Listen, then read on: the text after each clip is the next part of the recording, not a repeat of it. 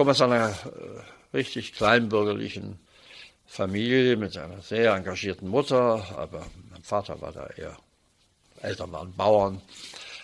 Ich hatte nicht den Mut, Kunst zu studieren. Naja, wie meine Eltern sagten, du wirst doch was Anständiges studieren. Ich bin überhaupt der Erste, der jemals in meiner ganzen Familie Abitur gemacht hat. Und dann habe ich, ja, also ich dachte, was ist ein Kompromiss? Das ist äh, vielleicht doch Architektur, das ist zumindest kunstnah. Und habe mich in Karlsruhe dann hier beworben. Also wurde eingewiesen nach Heidelberg. Dann wurde, damals musste Abitur nochmal nachmachen. So eine Ergänzungsprüfung hier habe ich die in Heidelberg gemacht und mich dann in Karlsruhe beworben und wurde auch angenommen. Und habe sogar ein Praktikum gemacht, neun Monate hier auf dem Bau gearbeitet. Tatsächlich dann. Das war Voraussetzung für das Studium. Und dann äh, immer dieser Zwiespalt, dieser Streit. Eigentlich wollte ich Künstler werden, aber ja, mir fehlte einfach damals zumindest, also in Anführungsstrichen mutig in der DDR war, was all diese Querelen anbelangte. So wenig hatte ich Zutrauen dann in das, was man dann ja, Künstler werden wollte. Dann habe ich überlegt, welches Studium braucht dann die längste Zeit, um Examen machen zu müssen. Und das war damals Jura, zehn Semester. Und dann habe ich gesagt, zehn Semester wenn ich fleißig arbeite. Meine hauptsächlich Holzschnitte und Linolschnitte, die ich damals machte, gibt sehr viele Holzschnitte, farbige, einfarbige. Dann muss ich sicher nicht das Examen machen. Fünf Jahre ist eine lange Zeit. In jede Ausstellung gegangen und, und habe dann gearbeitet, gearbeitet, gearbeitet, künstlerisch. Kleine Ausstellung gemacht hier. Meine erste war im Haus Buhl in Heidelberg. Das ist ein Studentenhaus eigentlich. Und dann habe ich meine kleinen Aquarelle dort gezeigt. Ich weiß noch, sie kosteten 12 Mark das Stück. So ein bisschen größer als Postkartenformat. Dann gab es eine Ausstellung, so Studenten malen, irgendwie Kunstverein, eine Pause gefüllt. Dann bin ich zu einem Zeichenkurs gegangen von einem Mann namens Epple. Der machte einen Universitätszeichenlehrer, Aktzeichen und was man so alles machte bei dem. Und immer versucht, künstlerisch irgendwie eine Chance irgendwo zu sehen, kleine Ausstellungen zu machen, um der Illusion näher zu kommen, Künstler zu werden. Also fünf Jahre hat alles nichts gebracht weil Jahresausstellung, Winterausstellung, Heidelberg Kunstverein, konnte man, weiß nicht, zwei Arbeiten einreichen und eine wurde dann genommen und dann bin ich dann, weiß nicht, mich daneben gestellt, falls doch einer von der Zeitung kam und gesagt, das ist von mir. Zufällig stand ich da natürlich. Äh, und es wurde, ich wurde auch erwähnt in der Zeitung, der Heidelberger Zeitung oder Heidelberger Tageblatt, was damals noch gab. Also ich war äh, ja, unerschütterlich in dem Glauben, ähm, Künstler doch eines Tages zu werden. Dann dachte ich also, dreieinhalb Jahre Referendardienst, das ist aber nun wirklich nochmal eine geschenkte Zeit. Und habe den noch gemacht. Äh, dreieinhalb Jahre. Ich glaube, ich habe mich nochmal sogar ein Jahr krank gemeldet, um noch verlängern zu lassen. Und ich musste dann auch wohl oder übel das zweite Examen machen, was nicht gerade einfach ist. Aber eines hatte ich immer, einen Vorteil. Ich galt unter allen meinen Mitmenschen, den freundlichen, weniger freundlichen, als der Künstler. Und der Künstler genießt, egal ob er jetzt Profi ist oder nicht, jedenfalls mir ist es so ergangen, eine Art Privileg. Man ist was Besonderes nach Meinung der anderen. Ich hatte dann immer auch in der Justerei, war von da Dienst, Freunde, die ähm, gern mit mir befreundet waren. Denen ich auch gern mal eine kleine Arbeit machte oder mal also in ihr Gästebuch schrieb oder irgendwie was zeichnete. Und so äh, hatte ich das Glück, dass mir immer sehr viele Leute dann geholfen haben, selbst der Professor, weiß ich, Professor Schneider damals, eigentlich ein sehr konservativer Mann. Ich war immer am 1. April 1960 in die SPD eingetreten, immer Sozialdemokrat, habe nie daraus irgendwie ein Hehl gemacht. Mir ist sogar mal während des Referendardienst geraten worden, bevor ich den antrat, also lass mal bloß nicht erwähnen, dass du Sozialdemokrat bist. Ich sage, wieso, ist das eine verbotene Partei oder was? Und bin dann immer hingegangen, wieder nach meiner alten Methode, als ich äh, das Vorstellungsgespräch bei dem Ausbilder hatte. Also mir ist geraten worden, ich solle hier nicht sagen, dass ich in der SPD bin. Wie kommen Sie denn da drauf? Äh, nein, natürlich. Also, die dachten, wenn der hier so anfängt, irgendwie, bloß diesen Menschen schnell durchschleusen. Kriegte immer gute Zeugnisse und äh, es war immer alles sehr schön. Also ohne große Gefährdung kam ich auch durch den Referendardienst. Dann aber nun, ja, Examen. Nun wurde es aber nur ernst.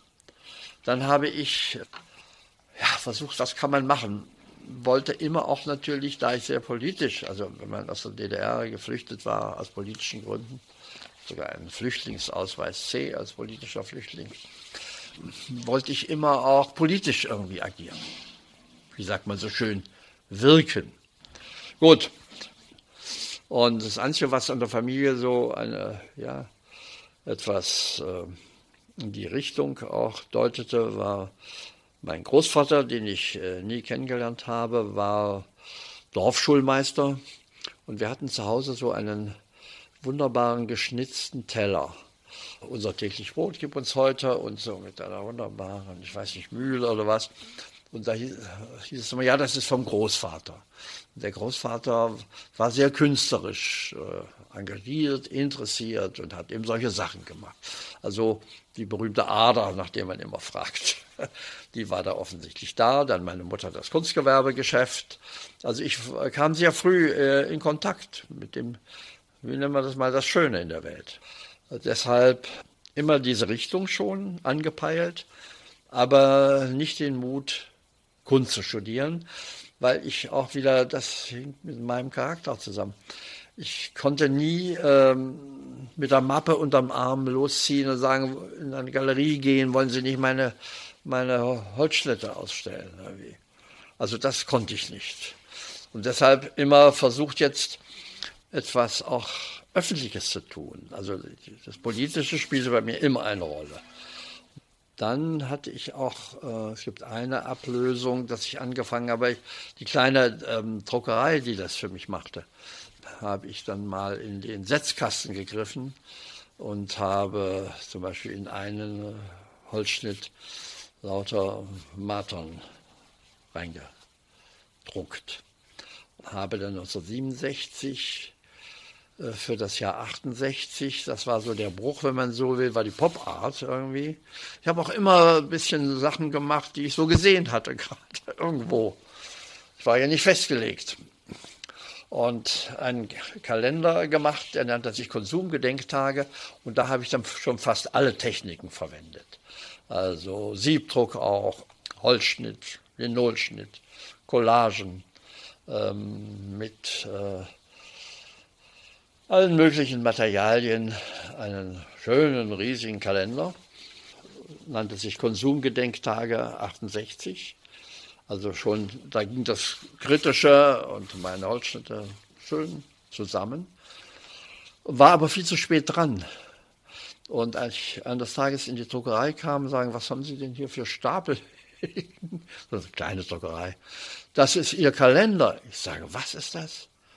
Ich hatte, ich weiß nicht, 600 oder 500, 500 und dann nochmal 100 extra.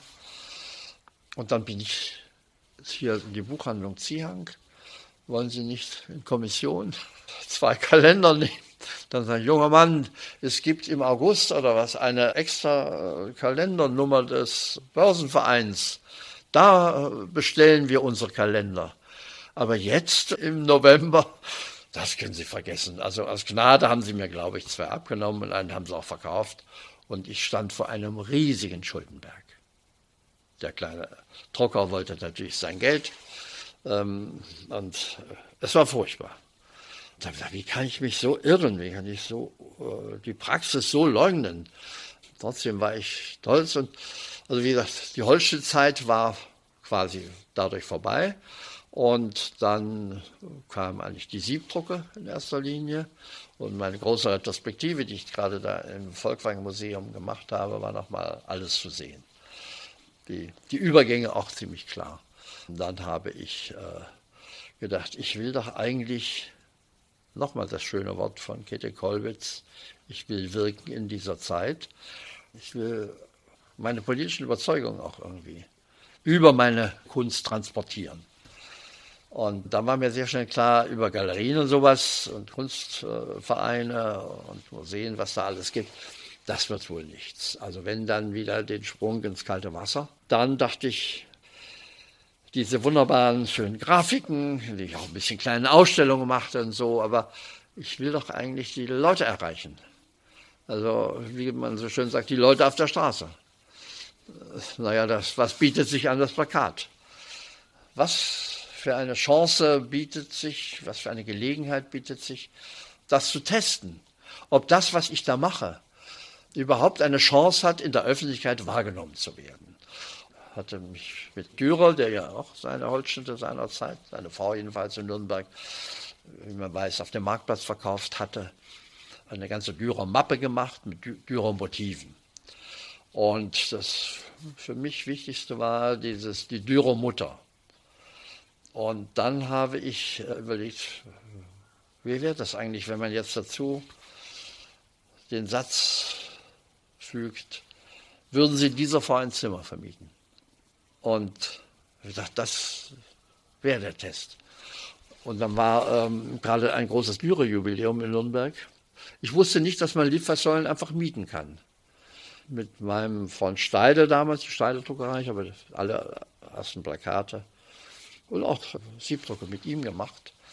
Da habe ich gesagt, äh, Gerd, versuch doch mal, wenn du als Druckerei anfragst, was kostet denn sowas? Und dann hat er das äh, in Erfahrung gebracht und die war akzeptabel, wenn wir die Hälfte aller Litfaßsäulen nahmen. Das haben wir dann gemietet. Und dann wurde das angeschlagen, aber jetzt nicht als Kunstaktion. Der Kulturdezernent äh, damals war mir lange böse. Warum hast du mir das nicht gesagt? Dann hätten wir doch daraus eine Aktion für die Zeitung machen können oder vielleicht sogar das Fernsehen. Dann hättest du mit einem Quast äh, dieses Plakat an einer Litfaßsäule anschlagen können. Ich wollte aber gerade das Anonyme, ich wollte eben den Test. Wird das wahrgenommen? Sehen das überhaupt die Leute? Das wird für kein Produkt, das wird für keine Veranstaltung, sondern stellt nur eine Frage, die existenziell ist. Und diese Frage ist bis heute, das ist das Dilemma, mein, mein Dilemma, die ist genauso aktuell wie 1971, als wir das in Nürnberg da haben anschlagen lassen.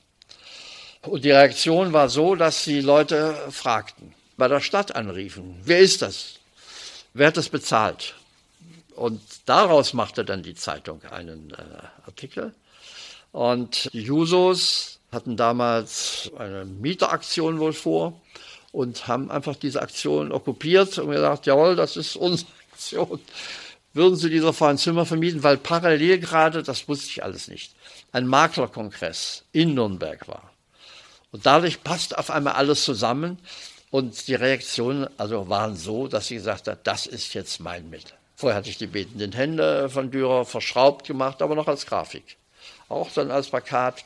Ich habe zwar die eine oder andere Grafik dann noch gemacht, mal für eine irgendwie Kunstverein als Jahresgabe oder was auch immer, aber ab da war ähm, jetzt die, die Öffentlichkeit meine Plattform mit all den wunderbaren und schrecklichen Ereignissen. Ich habe es auf 41 also juristische Verfahren gebracht gegen meine Plakate, weil ich mich dann wirklich auch richtig politisch dann angelegt habe mit der Firma Höchst zum Beispiel, Firma Kali Chemie, mit äh, Rheinmetall und wie sie alle heißen, mit dem grünen Punkt.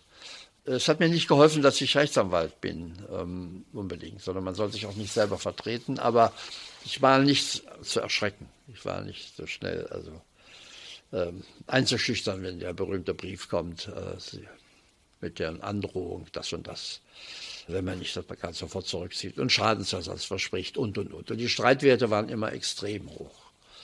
extrem auch immer, immer 100.000, 200.000 Mark, wonach sich dann der Streitwert berechnet.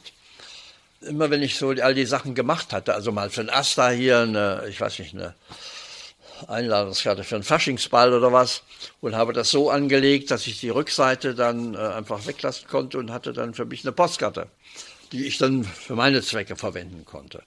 Das ist die spannendste Frage, die ich auch heute noch vielen Künstlern, wenn ich irgendwelchen treffe, sage, wovon lebst du? Wie kann man das, was man da an künstlerischen Produkten, wie kann man die unter die Leute bringen? Durch die politische Richtung waren die Galerien sowas weitgehend gab die ein oder andere kleiner, aber die wollten dann mich nicht oder ich sie nicht. Wie kann man wenigstens die Druckkosten reinholen? Da war damals die Zeit in den 60er Jahren so der Selbstorganisation. Da entstand mehrere kleine Organisationen, die sich Künstler zusammentaten und dann ja, sich selbst vermarkten wollten.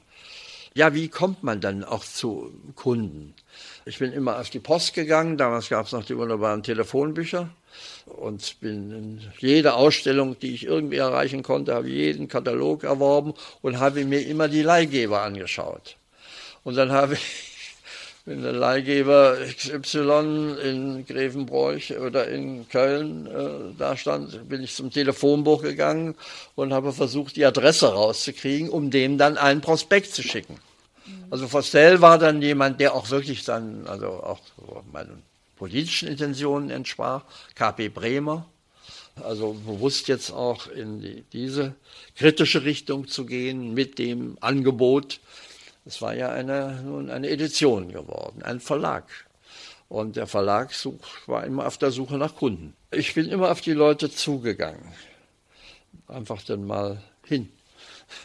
Und dann wollen sie nicht für mich was machen. Und aber das imponierte ihnen immer. Und dann hatte ich ja auch meine große Liebe zu Postkarten, die darf man nie unterschätzen. So habe ich Beuys kennengelernt in der Documenta 68. Ja, da bin ich auch, hatte mir jemand gesagt, da ist der Beuys irgendwo dann da. Und dann da dachte ich, na dann war keine Dokumenta. Und da war der als einer der großen Helden damals schon. Und dann bin ich dann gefahren und sage, ich komme aus Heidelberg. Ich äh, würde sehr gern, ich liebe Postkarten. Hatte von mir immer, wie gesagt, diese Mitdrucke gemacht. Also für alle möglichen Gelegenheiten immer die Rückseite so gestaltet, dass ich sie für mich weiterverwenden konnte, als meine Postkarte. Und dann dachte ich, der Beuys irgendwie, der hatte ich schon, ich kannte ihn gar nicht vorher. Ich weiß gar nicht, wie, warum mir der so imponierte. Jemand, der sagt, du, das ist ein interessanter Mann. Also ein Freund hier in Heidelberg hatte von dem irgendwie gehört und dann bin ich nach Kassel gefahren, wo er war. Und dann wollen sie nicht eine Postkarte für mich machen. Und dann habe ich nicht hässlichste, aber die belangloseste, einfach eine Karte genommen, eine normale Postkarte von Kassel, die nur im Uni-Druck, braun, Chamois gedruckt und dann eine minimale Veränderung, glaube ich, in der Mitte. Irgendwas hat er was gemacht. Und seinen Stempel drauf gedrückt, äh, Deutsche Studentenpartei. Das war damals gerade seine Aktion. dann habe ich gedacht, ja, eine Postkarte, das, ähm, das machen wir denn mit einer Postkarte? dann dachte ich, Documenta, toll. Also jetzt, wer ist denn noch bei der Documenta? Dann war das Dieter Roth, Postel, Gabi Bremer, Krüll. Ich habe eine Postkarte gemacht. Und dass ich eine Serie zusammenkriegte. Und da dachte ich, das ist doch die ideale Gelegenheit, die Documenta, Buchhandlung König, Herr König, ich habe hier so eine schöne Postkartenserie von der Documenta zu Kassel, weil äh, der Antrieb war, dass ich äh, mich hier in Heidelberg immer ein bisschen geärgert habe über diese Kitsch-Postkarten, die man in jedem Drehständer hier findet. Und habe mal gedacht, es wäre doch schön, wenn Künstler einfach mal immer wenn man irgendwo ist, man äh, sucht eine Postkarte, aber man trifft immer auf denselben Kitsch ob es nicht mal eine Anregung wert wäre, andere Künstler zu bitten und selber Postkarten zu machen zu den jeweiligen Städten. Also da bot sich Kassel natürlich an als erstes, auch wieder Übungsfeld. Und dann habe ich ja, die gedruckt, Berge, weil ich dachte, die Welt wartet auf diese Postkarten und hatte den Fehler gemacht, dass ich hinten Dokumenta 4 geschrieben hatte. Zwar nicht die arabische Zahl, sondern römisch 4, weil ich dachte, ein bisschen was anderes. Und das hatte der liebe Bode, der Documenta-Gründer, der natürlich noch viel zu sagen hatte, bemerkt und untersagte den Verkauf auf dem gesamten Documenta-Gelände. Das war jetzt für mich eine Katastrophe. Dann habe ich versucht, über Buchhandlungen, mühsam, wollen Sie nicht, und habe dann ein kleines eine Banderole drum gemacht, weil einzelne Postkarten haben jetzt gar keine Chance. Und da war im Fostel dabei mit seinem Starfighter, den er ja auf dem Museum Friderizianum platzieren wollte. Das gab es aber nur dann als Postkarte. Und dann hatte ich versucht, selber irgendwie ranzustellen. Das ist furchtbar. Aber ich hatte so viel gedruckt, weil ich der festen Überzeugung war, das ist jetzt die Alternative zu den traditionellen Postkarten. Also Kassel war nichts, dann dachte ich aber, man kann die Idee nicht aufgeben. Das geht nicht. Dann habe ich Köln versucht. Und auch wieder zu all den Boys, das halbe Filzkreuz, Neukölln, Boys, Vostell, wieder auch wen alles, Altorjai. Ja, was macht man nun damit? Ich hatte das schreckliche Erlebnis von Kassel. Dann Bahnhofsbuchhandlung Ludwig, sagte der Vostell. Da musst du hin. Na, also ich bin hin. Ich weiß gar nicht. Ich glaube auch nicht. Der sagte, die sind zu schön. Die sind zu künstlerisch. Also, das, was ich eigentlich wollte. Und dachte, Köln, die große Kunst- und Kulturstadt. Also, was Ideales gibt es doch gar nicht. Also, auch nichts. Ich weiß nicht, ob König ein paar genommen hat, bin ich nicht sicher. Dann habe ich gedacht, aufgeben geht nicht. Dann habe ich Heidelberg, also mein eigentliches Ziel. Auch, dann habe ich es aber, glaube ich, nur auf sechs oder sieben gebracht. München, Spörri war da dabei. Und Yoko Ono. Ich habe immer weiter gemacht, weil in der festen äh, ja, Hoffnung, Erwartung, dass die Idee nicht schlecht ist. ein bisschen wie ein Junkie, der einfach sagt, Moment mal, also warum soll ich aufhören? Und es war aber immer dasselbe in Wahrheit. Dann habe ich bei Kassel, um überhaupt ein bisschen äh, zu Geld zu kommen, einen Teil signieren lassen. Ich glaube 30 nummerierte und signierte. Und das war natürlich mit Beuys, aber auch nur, die kostete dann, die signierte Beuys-Postkarte kostete 5 Mark. Also da war auch nichts reinzuholen. ja, es war jedenfalls ein ganz mühsames Unternehmen, aber ich gehe zu den Leuten, die nicht so schnell aufgeben. Ich war der Überzeugung, dass das eine gute Idee ist, auch wenn die Leute davon offenbar, jedenfalls die Vertriebsleute, nichts davon wissen wollten. Ich fand es gut.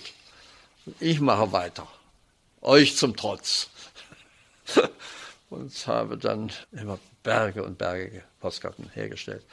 Und als ich mal von einer anderen Dokumenta zurückkam, ich hatte die gelagert, wo ich da wohnte, hier in der Theaterstraße im Keller, da war ein Missverständnis, dass ähm, jemand einen Keller verwechselt hatte und ähm, diese, den ganzen Keller leergeräumt hatte.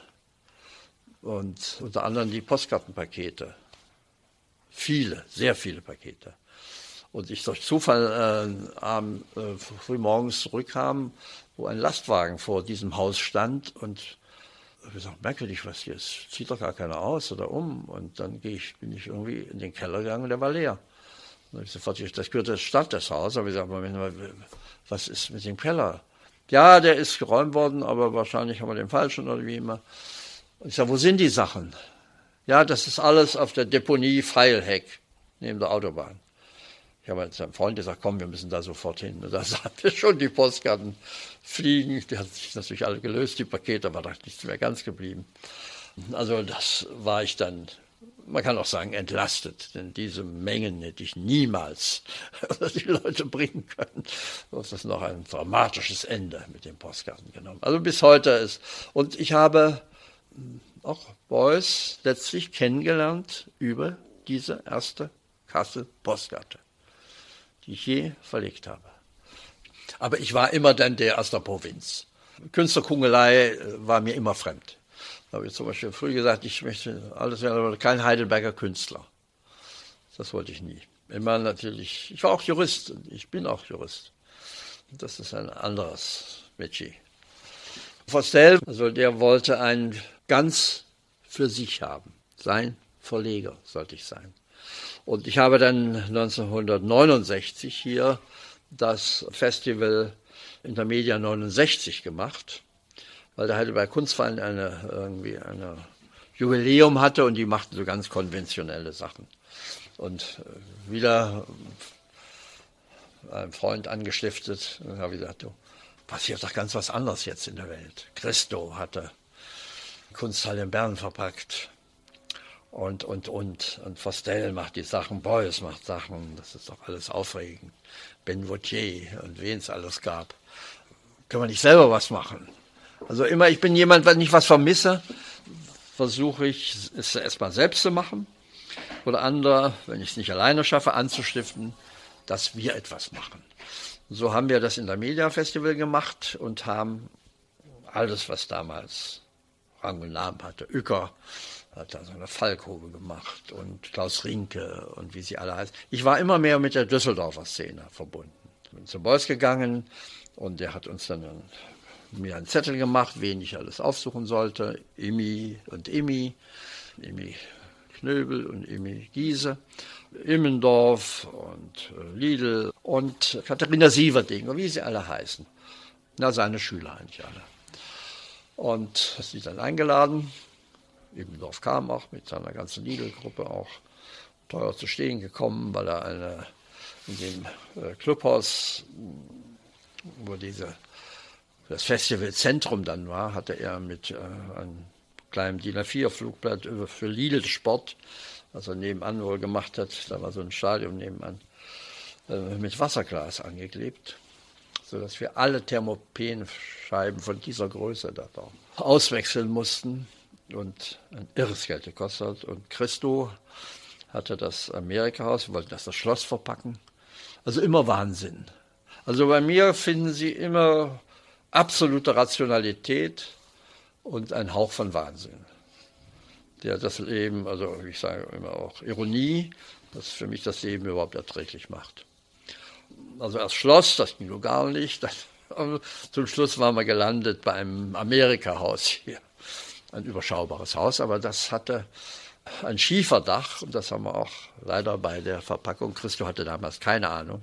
Er leugnet das auch in seinen Lebensläufen das Amerikahaus verpackt, verhüllt, dass ich einen, auch wieder einen riesen Schuldenberg hatte dabei. Aber dieses Intermedia war insofern sehr wichtig, weil ich, ja, alle Künstler, die uns beide, mein Freund Jochen Götze und mich interessierten, die haben wir eingeladen.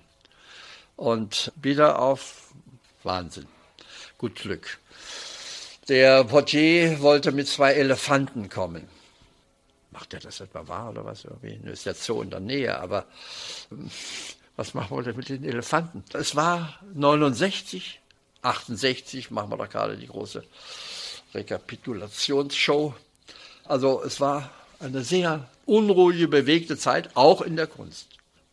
Und wieder so viel Schulden gemacht, dass ich gesagt habe, wieder weil ich zu den Leuten gegangen und gesagt, Leute, ich bin pleite. Entweder helft ihr mir jetzt oder unser wunderbares gemeinsames Unternehmen ist eben zu Ende.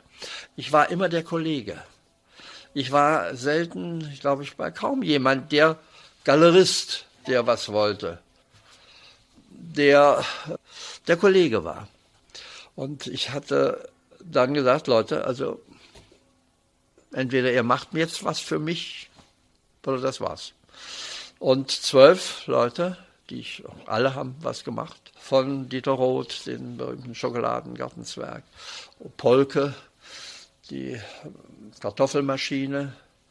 Maschine, mit der eine Kartoffel eine andere Kartoffel umkreisen kann. Und heute sehr, sehr teuer, wenn man irgendwo auf einer Versteigerung sie erlebt. Um, ähm, dann äh, wird ja noch alles, Werker, glaube ich, ja, Werker mit dem seltsamen Hut. Beuys natürlich, Beuys die Zinkkiste, aber eben auch wieder die Zinkkiste, die war eben, das kostete 1100 Mark damals. Keiner gab 1100 Mark aus für die Kiste. Und jetzt nähern wir uns also einer Weggabelung zu Köln. Ich hatte nun diese ganzen Objekte, erstmal war es wieder erstmal enormer Materialaufwand. Da kamen noch mehr Schulden, weil ich das Material kaufen muss, die ganzen Zinkkisten.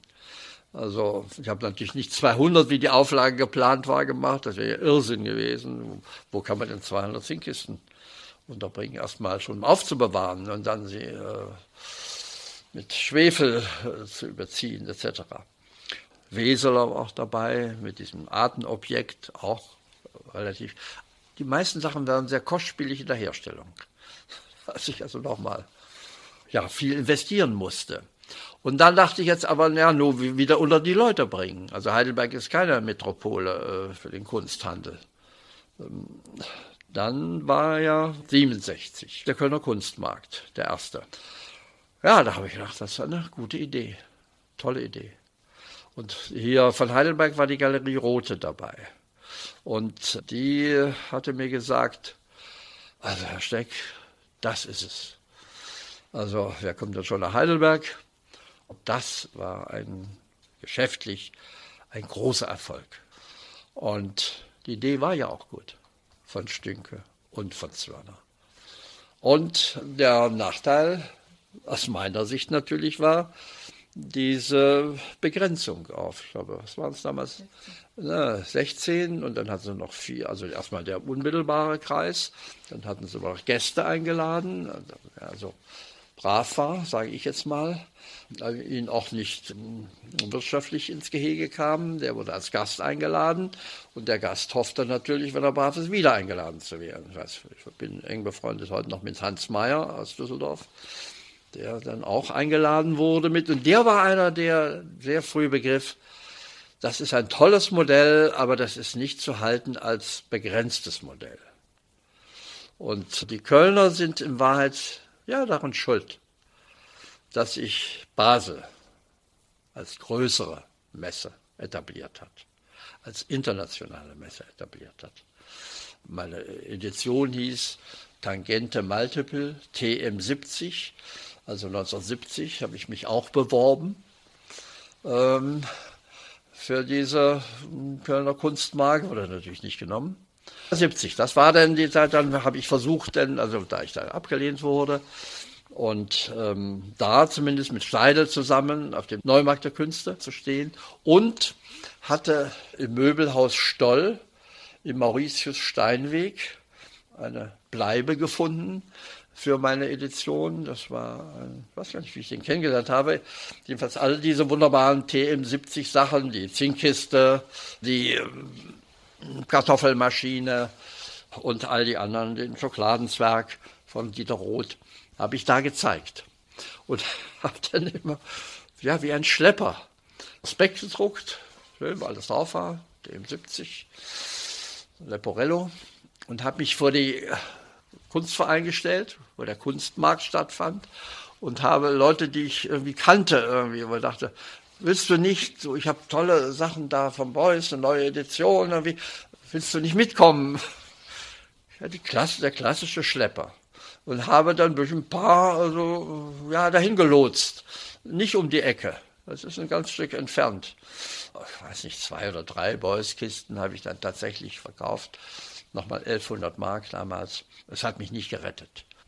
Naja, das Plakate, wie gesagt, erste Plakat 71.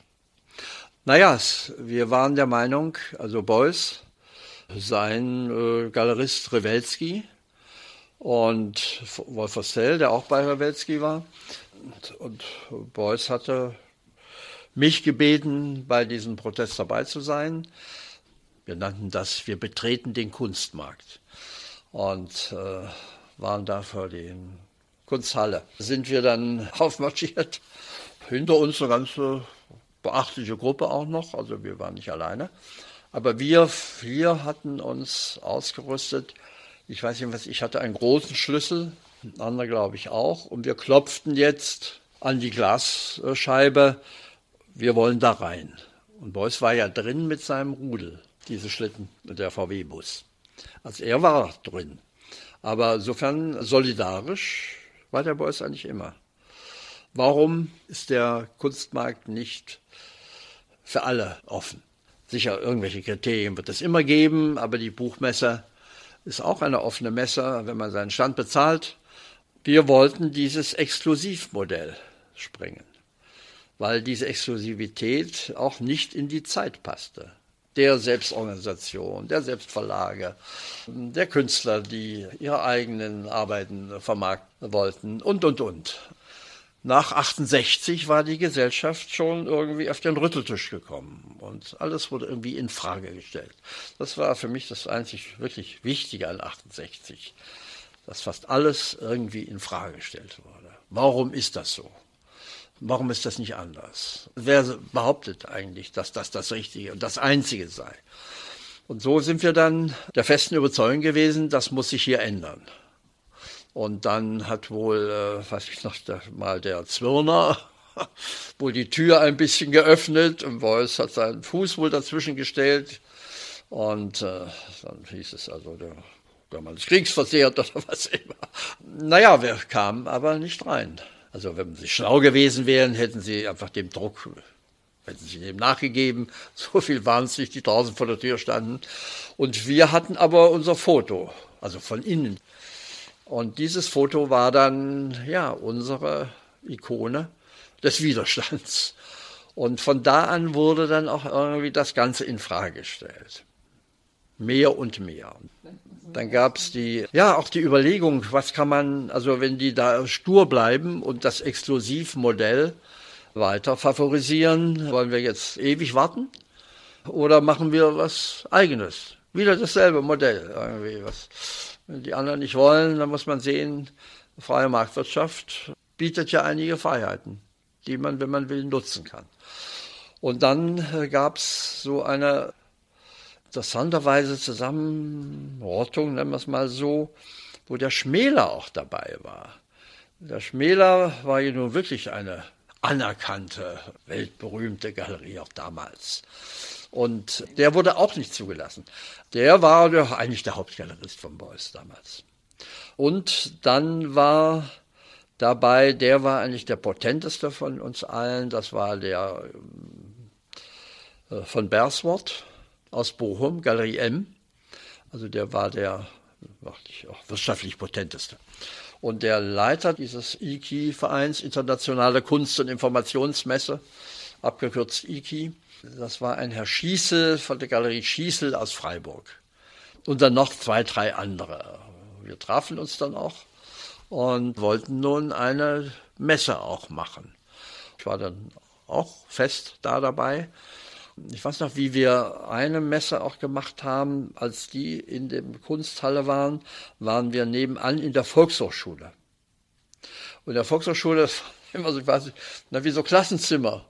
Ich sehe mich heute noch in diesem Raum, der war na, halb so groß wie dieser, der Tür und dann gingen die Leute rein wie so, ja, Gänge und immer Klassenzimmer. Eine seltsame Geschichte. Danach, dann kam irgendwann Düsseldorf ins Spiel das war dann schon eine größere Veranstaltung mit viel mehr Galerien auch. Das war in der Messe, meiner Ansicht nach, draußen. Da gab es zwei oder drei und dort lief es immer parallel. Ich glaube auch zeitlich parallel. Der Messegedanke war ja gut. Also ähm, dieses, äh, sag mal, diese Exklusivität, die, die jede Galerie ja äh, einfach bis dahin so als geheimnisvoller Raum äh, betrieb, die war aufgelöst in einer Messe. Eine Messe ist eine Messe. Und äh, wer Eintritt zahlt, kann kommen. Und äh, ist nichts mehr von Exklusivität. Deshalb war auch mal der Gedanke eben, die sich zusammenzutun und den Kölner Kunstmarkt, der hieß ja auch Kunstmarkt, das war doch nicht irgendwas hoch. Der Name war doch schon gut. Nochmal, die Idee war zeitgemäß und richtig, aber sie war eben nicht richtig in ihrer Exklusivität. Als die Leute merkten, wie gut das Modell ist und sie eben draußen vor der Tür bleiben sollten, na, irgendwann kommt jeder auf die Idee zu sagen, ja, dann muss man doch sehen, wo wir bleiben, also machen wir doch was eigenes. Und so ist dann auch äh, Basel entstanden. Basel war am Anfang also ein, ein, ein Desaster aus meinem Blick. Das war auch in einer Art Messehalle. Es war auch nicht groß wirtschaftlich, glaube ich, ein Erfolg, die erste, zweite. Ähm, ich weiß nicht, die Marlboro-Galerie war da mit irgendwelchen sehr kostbaren Arbeiten und die hatten wohl so eine Art, wie eine Art Werkschutz. da liefen immer Leute mit so zwei Streifen durch die Gänge äh, mit so einer Art Maschinenpistole umgehängt. Also hatte die Versicherung offenbar als Bedingung gemacht. Es war ganz dilettantisch. Also Basel war die Anfänger, ich weiß, Freunde von mir, die, hinterher wurden die Freunde, um überhaupt diese ähm, heimatlosen Galeristen, die da nun vagabundierten, hatten die privat einen Raum gemietet, um so eine Art Party äh, für die zu feiern, damit die nicht völlig äh, in Basel heimatlos rumirrten abends. Ähm, es war, äh, aber das war nun mal ähm, eine Reaktion auf Köln, die das Zeichen der Zeit nicht erkannt hatten, dass man so ein Exklusivmodell nicht halten kann. Ähm, dafür war das Modell zu gut, dass man es nicht für sich vermarkten konnte. Und ähm, also deshalb Basel, deshalb Düsseldorf äh, und parallel zu Köln, äh, was dann so alles sich tat. Ich weiß nicht, wie viele Messen heute es gibt. Wir haben mal in der Akademie der Künste in Berlin eine, eine Ausstellung gemacht mit den Messen der Welt. Also da waren Sachen dabei, hatte ich noch nie gehört, aber das ist ein Weltmodell geworden. Da kann man wirklich sagen, da waren sie Pioniere. Der Herr Zwirner, und der Herr Stünke. Und sie hatten in Hackenberg einen großartigen Kulturdezernenten. Und äh, Hackenberg war derjenige, der, glaube ich, auch irgendwann begriffen hat, dass dieses Modell exklusiv nicht zu halten ist. Und dann gab es auch mal, da war mal unter äh, der einen war ein Parkhaus. In diesem Parkhaus fünf Tage Rennen. Ähm, da war Vostell auch dabei und ich glaube Immendorf. Chris Reinecke, die immer von Immendorf, es gibt einen Katalog, den König ausgegeben hat, wo die gar nicht mehr auftaucht. Also das fand ich schäbig. Sie war die eigentliche. Er war der Macher natürlich, der Troubleshooter, der Öffentlichkeitsmann. Ich dachte, sie war das Gehirn von dem Ganzen und wurde eigentlich schlecht behandelt. Diese Fünf-Tage-Rennen, das war eine spannende. Und dann war auch noch hier Mühl tauchte doch mal auf. Da waren die ganzen Ferkeleien irgendwie von Mühl. War damals schon kühn. Heute kann er mehr lachen. Jedenfalls, es war, Köln hatte sich etabliert als die Stadt für Kunst, für Kunst vor allen Dingen hauptsächlich. Und dann auch König ist sicher auch damit gewachsen. Der macht, glaube ich, nein, ich habe heute noch die ersten Kataloge von den Messen auch, diese schönen großen Kataloge. Das hat die Messe rausgegeben. Aber äh, ich glaube, Köln äh, ohne König kann ich mir auch schwer vorstellen. Köln kam man nicht mehr herum. Das Gute, ich hatte Probleme nachher mit Vostell, so sehr er mir geholfen hat. Ohne Horst Antes und Vostell wäre meine Edition wirklich ich glaube, dahin gekümmert. Ohne ein Zugpferd, zwei oder drei, geht es nicht. Und dann, wenn Anders dabei war, im Fastell, waren auch andere dann wieder bereit, da mitzumachen.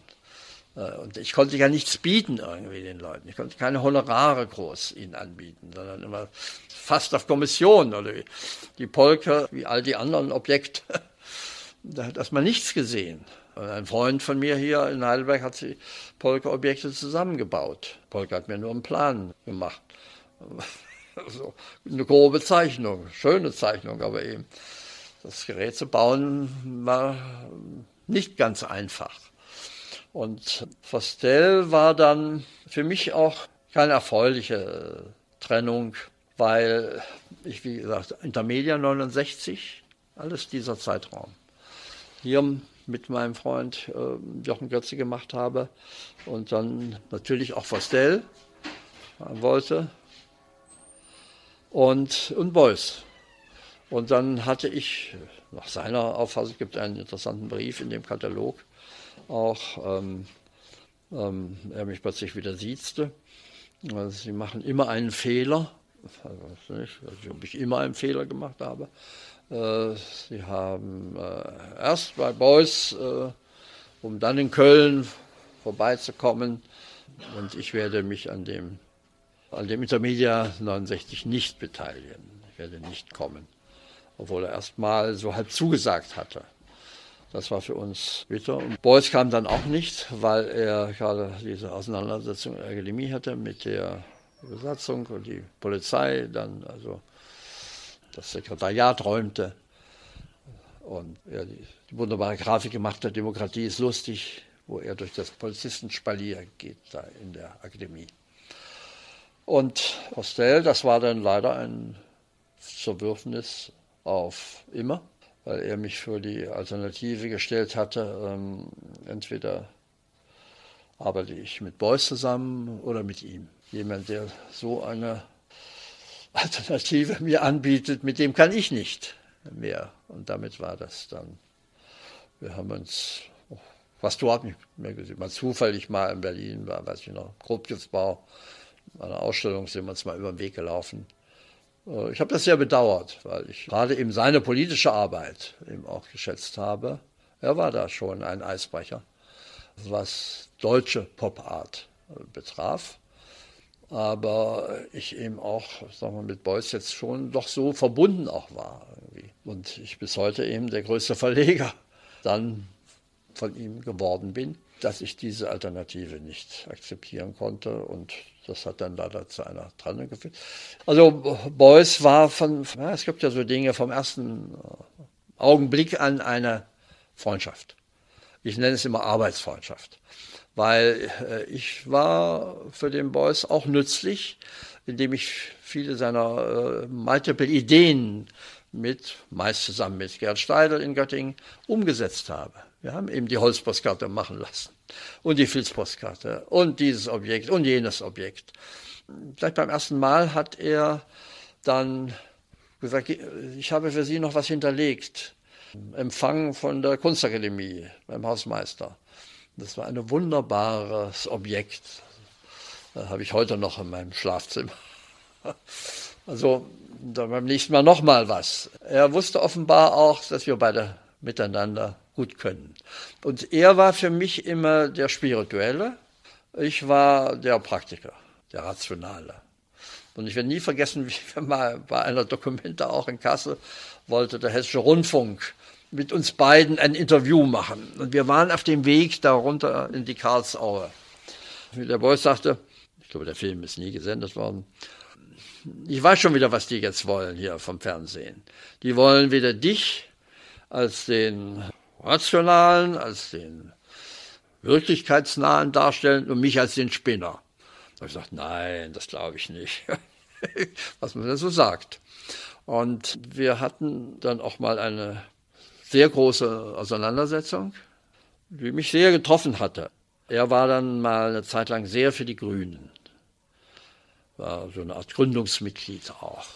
Der ganze Irrsinn damals auch so, der da zusammenkam während der Gründungsphase. Das waren wirkliche Spinner dabei, auch alte Nazis, was der Teufel, weiß nicht, Baldur Springmann, wenn der Name ihm was sagt, einer, der mal eine Fuhre Mist vor der Documenta-Halle in Kassel abgeladen hatte und, und, und. Äh, Hausleitner, AUD, das war so eine rechte äh, Splittergruppe. Und er war aber der festen Überzeugung, dass das jetzt die Gruppe sein könnte, die seine Ideen verwirklicht von Volksherrschaft und Volksinitiative und direkte Demokratie, was ja so alles, ja, dann auch sehr politisch wurde. Er war ja fast, ich habe immer noch wunderbare Zeichnungen, wo er dann einfach reingedruckt hat mit einem Stempel, wählt die Grünen. Oh, jetzt macht er die schönen Zeichnungen kaputt. Also er war besessen fast Und das ist immer so was, äh, ich wusste, wo die Partei, wo sie nützlich ist, aber auch wo sie ihre Grenzen hat. Das äh, war ihm nicht war klar. Und er hatte alles darauf gesetzt. Und als sie dann wirklich in die Gefahr kamen, gewählt zu werden für den Bundestag, hatte er ja dann tatsächlich auch kandidiert auf dieser Delegierten und er immer weiter zurückgewählt wurde.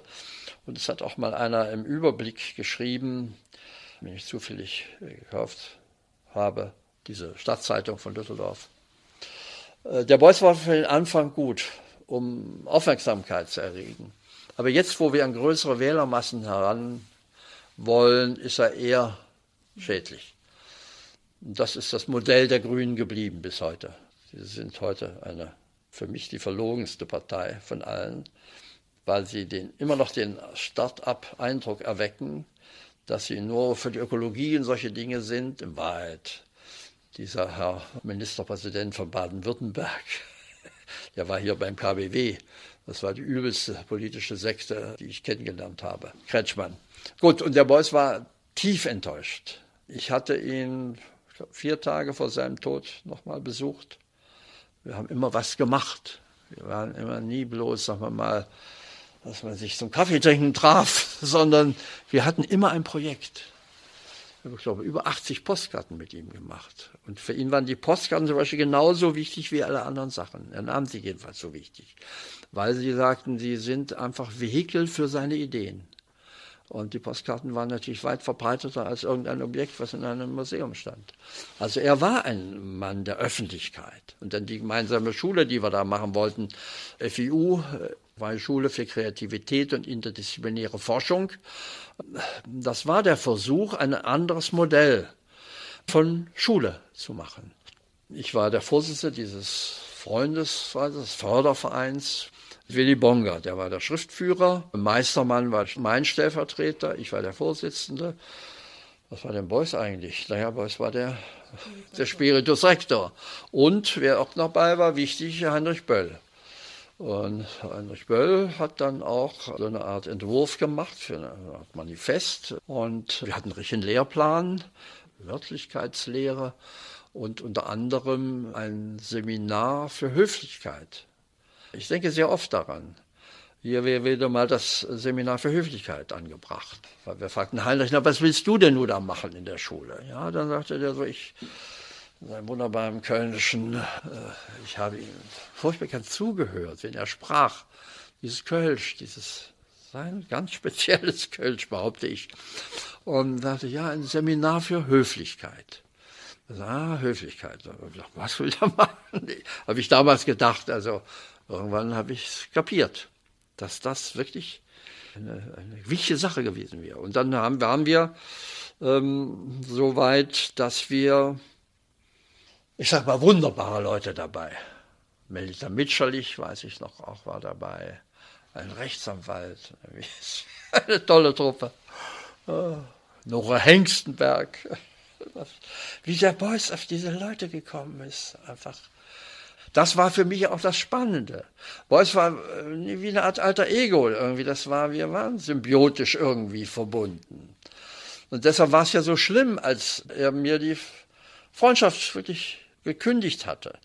Und zwar bei dieser Wahl, wo er dann glaubte, jedenfalls seine, hatte auch seine Jüngerschar, seine Schülerschar, wo man manchmal nicht wusste, sind das jetzt Jünger oder Schüler, die hatten ihm eingeredet, das war die Straußwahl übrigens, der Steck ist daran schuld, dass die Grünen nicht ins Parlament gekommen sind. Erstmal so ein bisschen verrückt. Wir hatten damals eine große Initiative gemacht, Freiheit statt Strauß. Sehr viele Dependancen und äh, eine riesige Initiative bundesweit, die ich leitete. Mit ein paar Freunden. Wir waren wirklich sehr aktiv. Das war für ihn ein Anlass, ja, vielleicht wirklich zu glauben, dass ich dran schuld sei. Dass wir mit unserer Initiative, die wir auf die SPD gelenkt hatten, die Stimmen, ob wir es wirklich gelenkt haben, weiß ich nicht. Jedenfalls wie viele, weiß kein Mensch. Und dann eben hatte er einen Grund auch. Ich hatte während des Wahlkampfes mich lange zurückgehalten, weil ich dachte, lieber mal nicht dran rühren. Er kämpft für die Grünen, ich kämpfe für die SPD. Und Er hat wirklich, also was er alles machte, jeder Versammlung gefahren, er hat sehr viel Geld ausgegeben. War wirklich, also so ein Teilgänger war ich nie, glaube ich, wie er das für eine kurze Zeit war. Und natürlich kamen sie nicht rein. Dann war die erste Gelegenheit bei Galerie Holtmann in Köln, machte er eine Ausstellung. Und dann dachte ich, na, da fahre ich mal hin zur Eröffnung. Und da sahen wir uns zum ersten Mal wieder und er vor versammelter Mannschaft sagte mir, du, mit dir will ich nichts mehr zu tun haben. Und ich war so, ja, wie sagt man so schön, verdattert, dass ich erstmal gar nichts sagen konnte. Ja, also ich sei daran schuld, irgendwie auch mit, mit daran schuld, dass die Grünen nicht in den Bundestag gekommen sei und also er natürlich dann auch nicht. Und ich mich dann so ein bisschen gefangen hatte, ich sage, was, ja, was machst du jetzt? Gehst du jetzt weg oder wie? Oder versuchst du die Situation irgendwie noch zu retten, einen Faden noch zu behalten? Und habe dann in meiner Not gesagt, ja, aber wir haben doch noch so viel in Arbeit. Dann hat er die gezögert und gesagt, naja, die machen wir noch fertig. Das war die Brücke. Dann habe ich gedacht, nicht mehr jetzt dran rühren. Und ähm, ich merkte, wie die anderen das genossen. Sie wurden plötzlich Zeuge eines, in der Kunstwelt, nennen wir es ruhig, eines kleinen historischen Ereignisses. Beuys hat sich von Steck getrennt, hat ihm die Freundschaft gekündigt. Vor versammelter Vernissagemannschaft nicht sehr angenehm für mich. Und Bongard, der auch da war, hatte in seinem Blättchen da hier Kunst, wie heißt das, Informationsdienst Kunst, dann sofort verkündet, also Steck, äh, Beuys hat sich von seinem Satelliten getrennt und jetzt war er so und so, so und so. Wie damit wussten es nun alle, nicht nur die da dabei waren. Und dann dachte ich, ja, was machen wir denn nun? Dann habe ich gesagt, also Vorsicht, Steidel, der ja die Sachen meist praktisch auch umgesetzt hatte, die Holzpostkarten und die Objekte gebastelt hatte mit Tischlern und äh, Technikern. Fahr du erstmal eine Weile hin. Ich halte mich mal ganz zurück. Und dann gab es eine Gelegenheit, der Beuys war zwei, einen Tag in der DDR, als er in der ständigen Vertretung eine Ausstellung machte mit der Sammlung Ulbricht. Und dann dachte ich, vielleicht ist das eine Gelegenheit und werde meinem Bruder mein Bruder, der in der DDR in Bitterfeld damals noch lebte, komm du mal auch hin. Und Steide, wäre gut, wenn du auch da, dazu kämest. Und wenn wir da jetzt gemeinsam wieder diese Begegnung hoffentlich auf diplomatischem Wege, neutralem Gelände uns zum ersten Mal wieder begegnen. Und es war so, wir haben kein Wort über die Vergangenheit verloren sondern wir haben uns für den nächsten Donnerstag, habe ich mich mit Beuys verabredet. Und was dazugehörte, mein Bruder hatte die ganze Zeit immer DDR-Produkte weiter an ihn geschickt, wo viele zu sogenannten Wirtschaftswerten gemacht wurden. Es gibt immer viele Objekte, Tempoerbsen oder Luvos Heilerde, was es alles in der DDR gab. Die Pakete hat er immer drauf geschrieben, ein Wirtschaftswert Josef Beuys und hatte sie damit zu Kunstobjekten gemacht. Die hatte mein Bruder immer weitergeschickt. Insofern war er auch ein gutes Bindeglied. Äh, der war ja noch im Osten damals. Und es war eine, eine gute Stimmung, wie gesagt. Und dann haben wir die nächsten Male so viele Editionen gemacht. Er hat ja signiert wie ein Weltmeister. Auflagen von 200, irgendwie, wisst ihr alle. Und er ja wunderbar hatte mal gesagt, wenn ich meinen Namen schreibe, zeichne ich diese wunderbare Unterschrift, die war ja nie hingehuscht irgendwie. Also wir hatten dann wieder eine enge Freundschaft. Und wie gesagt, als ich drei, vier Tage, nein, erst war der Lehmbruck-Preis in äh, Duisburg. Da hat er eine Rede gehalten. Also ich wusste, das ist jetzt seine letzte. Man sah es ihm an, er war krank.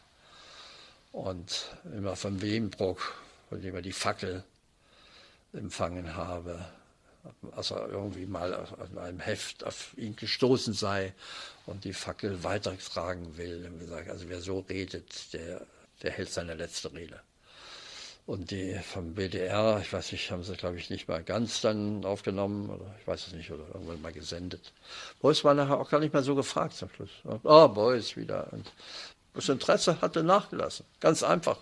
Wie das oft bei Menschen nun mal ist, nicht bloß bei Politikern. Und ich hatte gelesen im Express auf der Fahrt zu ihm, diese Kölner, die Sie sicher kennen, Zeitschrift, Zeitung, äh, Beuys verlässt die Grünen. Und einen anderen Zeitungsausschnitt hatte ich dabei aus der FAZ, irgendwas mit äh, Anselm Kiefer, was der wohl für eine Arbeit bekommen habe, eine Riesensumme. Und er sagte, ja, ja, ich, also, äh, ich bin nicht sicher, ob der Kiefer wirklich jemals ein richtiger Schüler von Beuys war, weiß ich nicht. Aber jedenfalls, der kriegt Summen, da kann ich nur träumen davon. Und ähm, hatte dann äh, noch wie gesagt, ihn gefragt, wie ist das mit dem Express? Stimmt das? Beuys verlässt die Grünen. Und da sagt er, nein, nein, so leicht mache ich es Ihnen nicht. Aber ich bin fertig mit Ihnen. Also durch diese äh, Zurücksetzung da bei der Wahl. Und äh, dann hat er, das seltsamerweise sein letztes Interview, was er wohl je gegeben hat, hat er dem Vorwärts der SPD-Zeitschrift äh, gegeben. Und da äh, redet er ähnlich davon. Und ähm, das Interessante war, dass er wirklich ähm, ja auch plötzlich einsah, dass er krank ist. Vorher hat er immer gesagt, Krankheit lehne ich ab. Und ähm, wir waren zusammen in Brüssel. Gab es eine Ausstellung nous. Ähm, da hat er auch so eine kleine Aktion gemacht mit seinem Stock. Oh, Panamarenko, wie sie alle heißen. So ein Zirkuszelt. Gibt es auch eine Kassette. Ähm, und er hat übrigens für diese kleine linke Gruppe da eine, ich glaube, 10.000 Mark damals äh, spendiert, um eine Zeitschrift zu drucken mit dem Namen Pur, die aber wirklich ein Blättchen war. Riesenmaschine. Also er war immer sehr, auch sehr politisch sehr engagiert. Und ähm, war dann ähm, auch in diesem Zustand, ähm, wo er schon also gehetzt war regelrecht. Es gibt einen Stempel, ähm, den mir die Eva Beuys geschenkt hat, leider finde ich ihn auch nicht mehr weil sie sagte, Beuys hat ihn nie benutzt, aber benutze du ihn mal ähm, unbedingt. Ähm, Post kann wegen Überarbeitung nicht mehr beantwortet werden. Josef Beuys. Ähm, wie gesagt, er hat ihn nie.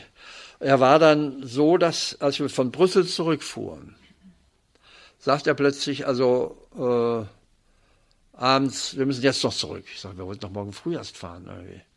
Warum ist man denn jetzt schon? ja, ich muss dringend äh, zurück, ich habe so viel zu tun.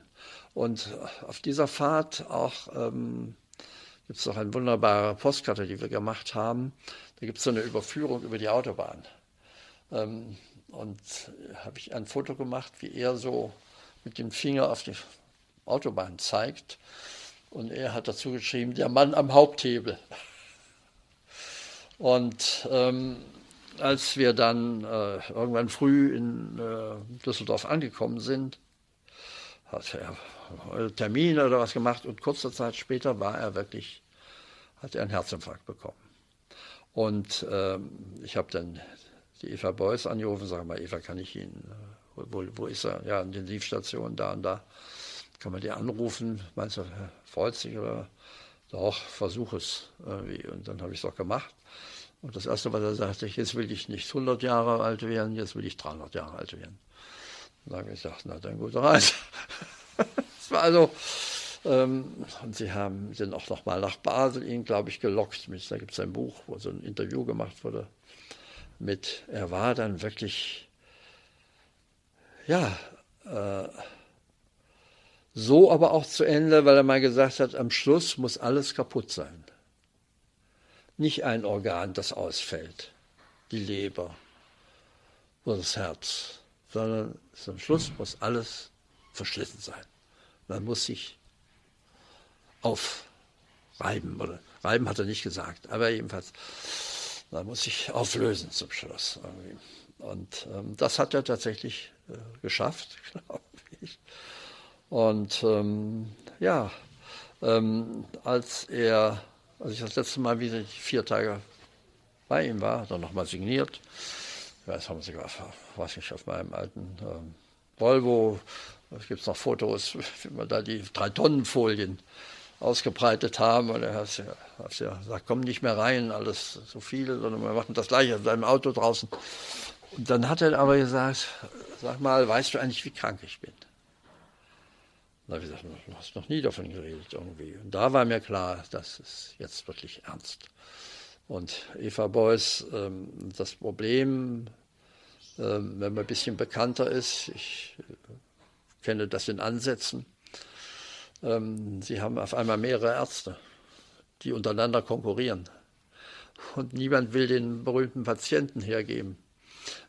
Und das führte so weit, dass ähm, nachher Eva Beuys auch sich medizinische Bücher kaufte und nachschaute und dann auch noch also jetzt äh, in die Beratung äh, eintrat. Also, aber jedenfalls, er hat äh, sich wirklich aufgerieben, aufgegeben und für ihn, glaube ich, auch, auch gut. Und dann meine, das berühmte Seebegräbnis äh, gibt ja bloß eine von einem Kutter oder was, eine Eintragung im Logbuch, dann und dann die Urne dem Meer übergeben. Weil er also war enttäuscht, dass es keine große Beerdigung gab. Und die Schule, wollen Sie noch was zu der Schule hören? Ähm, also wir waren dann immer weiter gediehen. Er selber hatte auch das vorangetrieben. Der, der Freundeskreis traf sich immer und wir wollten dann äh, ja, vorankommen. Und ähm, es gibt ja so Dinge, wo sie selber auf einmal gar nicht merken, dass sie in einer Falle sind. Ähm, und äh, wir hatten in, einen Partner in Düsseldorf, der Bolo Maiweg, das war irgendwie ein Beigeordneter. Und der kümmerte sich auch, natürlich wollten dann die Düsseldorfer auch die Düsseldorfer Bolzschule in Düsseldorf halten. Und äh, der bot dann immer neue Räume an, ein Teil taugte wirklich nicht, aber dann war eine große Halle, äh, wo wir dann auch hingefahren sind, Boris und ich im Taxi. Und eine riesengroße Halle. Und ähm, also dieses Manifest hatten wir ja alles, wir hatten einen, einen Lehrplan. Und dann ähm, sagte der Boss irgendwie, äh, was kostet denn das Ganze? Ich glaube, eine Mark Miete. Also daran scheiterte nichts. Daraufhin sagte der Boss ja mit der Halle eigentlich, ich sollte plötzlich die permanente Dokumenta machen. Na, also es gibt leichteres. Das war Gottes Willen. Und dann auf der Rückfahrt im Taxi sagte er, sag mal, also wir kriegen jetzt diese Halle irgendwie. Wie soll das eigentlich gehen? wir müssen jetzt einen Lehrbetrieb machen. Und da war auch, es gibt einen Brief, den ich noch habe, von einer Französin, die ähm, an der FIU, an der Freien Schule, studieren wollte. Und der Beuys hat ihr geantwortet, nein, das ist keine äh, Schule im herkömmlichen Sinne, sondern zunächst mal eine Idee. Nicht eine, wo man in die Schule geht. Also da war schon die, äh, die Bremse eingebaut. Irgendwie. Dann sagt er, aber sag mal, soll ich mich jetzt noch ums Klopapier kümmern hier? Oder da braucht man doch einen Hausmeister. also, habe ich gesagt, naja, das ist dann schon, ja, das brauchen wir dann. Und ich glaube, in dieser Fahrt, während dieser Fahrt ist ihm dann der Gedanke gekommen, das ist eine gute Idee, aber eben eine Idee. Und mit vielen Dependancen, FIUs, gab es ja auch so Gruppen, die das dann es gibt sogar FIU Edinburgh und äh, was alles, ein, weiß nicht, Lucio Amelio, ein Galerist aus Neapel, macht auch plötzlich äh, FIU Napoli, äh, um dann wieder ein bisschen auch Liebkind beim Boys zu sein. Also die Galeristen machten alle FIUs. Und eine tolle Idee, und jetzt ein, ein ähm, Engländer, englischer Künstler, Da hat jetzt in der Akademie der Künste in Berlin nochmal jetzt das alles, hat sich bei mir die Protokolle geben lassen und hat sie äh, nochmal vorgestellt, das Modell. Aber es war ein Modell letztlich, was eben ja, nicht realistisch war. Und äh, ich habe im Augenblick einen Konflikt, kann man es noch nicht nennen, mit der Heinrich-Böll-Stiftung. Die wollen eine Dokumentation dazu herausgeben. Dann habe ich aber gesagt, nee, ich äh, gebe mein Einverständnis nicht. Der Beuys war so zum Schluss enttäuscht von den Grünen, dass es einfach äh, unfair wäre, wenn Sie jetzt, also jetzt als Grünen Stiftung, sich seiner Idee bemächtigen und so zu tun, als hätten Sie, Sie haben ihn verraten, damals. Und äh, ich werde nicht einen Beitrag dazu leisten, dass Sie das jetzt als Ihre, äh, äh, ja, ihr, Ihren Ideenpool damit füllen. Äh, zwar Böll, natürlich war dabei mit dem Seminar für Höflichkeit, aber ich fände es nicht in Ordnung, wenn also jetzt äh, die Böll Stiftung eine Dokumentation über die freie Schule herausgibt, so wie sie Beuys behandelt haben. So, jetzt haben wir aber einen langen Bogen geschlagen. Ja. Dann war es so. Eigentlich ja, natürlich, nein. Ich verwechsel das mit was anderem da, mit dem äh, London, mit ICA, mit Beuys, das ist ganz anders. Ähm, naja, wir waren der Meinung, also Beuys, äh, sein äh, Galerist Rewelski und Wolf Stell, der auch bei Rewelski war. Ähm, und Beuys hatte mich gebeten, bei diesem Protest dabei zu sein. Ähm, wir nannten das, wir betreten den Kunstmarkt und äh, waren da vor dem, der Kunstverein, glaube ich, das Gebäude des Kunstvereins damals. Kunsthalle. Kunsthalle. Äh, sind wir dann äh, aufmarschiert. Äh, hinter uns eine ganze beachtliche Gruppe auch noch, also wir waren nicht alleine. Aber wir vier hatten uns ausgerüstet ich weiß nicht was, ich hatte einen großen Schlüssel, ähm, andere glaube ich auch. Und wir klopften jetzt äh, an die Glasscheibe, wir wollen da rein. Und Beuys war ja drin mit seinem Rudel, ähm, diese Schlitten, der VW-Bus. Also er war drin. Aber insofern äh, solidarisch war der Beuys eigentlich immer. Ähm, warum ist der Kunstmarkt nicht äh, für alle offen. Sicher, irgendwelche Kriterien wird es immer geben, aber die Buchmesse ist auch eine offene Messe, wenn man seinen Stand bezahlt. Und äh, wir wollten dieses Exklusivmodell springen, weil diese Exklusivität äh, auch nicht in die Zeit passte. Der Selbstorganisation, der Selbstverlage, der Künstler, die äh, ihre eigenen Arbeiten vermarkten wollten und, und, und. Also es war eben, nach 68 war die Gesellschaft schon irgendwie auf den Rütteltisch gekommen und alles wurde irgendwie in Frage gestellt. Das war für mich das einzig wirklich Wichtige an 68, dass fast alles irgendwie in Frage gestellt wurde. Warum ist das so? Ähm, warum ist das nicht anders? Und äh, wer, wer behauptet eigentlich, dass das das Richtige und das Einzige sei? Und so sind wir dann, äh, ja, äh, der festen Überzeugung gewesen, das muss sich hier ändern. Und dann hat wohl, äh, weiß ich noch, der, mal der Zwirner wohl die Tür ein bisschen geöffnet und Beuys hat seinen Fuß wohl dazwischen gestellt. Und äh, dann hieß es also, der wenn man des Kriegs versehrt oder was immer. Also, ähm, naja, wir kamen aber nicht rein. Sie waren nicht bereit. Also, wenn sie schlau gewesen wären, hätten sie einfach dem Druck, hätten sie dem nachgegeben. So viel waren es nicht, die draußen vor der Tür standen. Und wir hatten aber unser Foto von der, wie heißt sie? Äh, na, da ich eine große Ausstellung von ihr gesehen. Komme nicht auf den Namen. Die hat das berühmte Foto gemacht, wie wir da Also von innen, die war innen.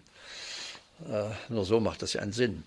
Und dieses Foto war dann ja unsere Ikone äh, des Widerstands. Und von da an wurde dann auch irgendwie das Ganze in Frage gestellt. Mehr und mehr. Und dann gab es ja die berühmten, ähm, ja, die Gegenbewegung, die äh, IKI, Internationale Kunst- und Informationsmesse. Ich sag's nochmal.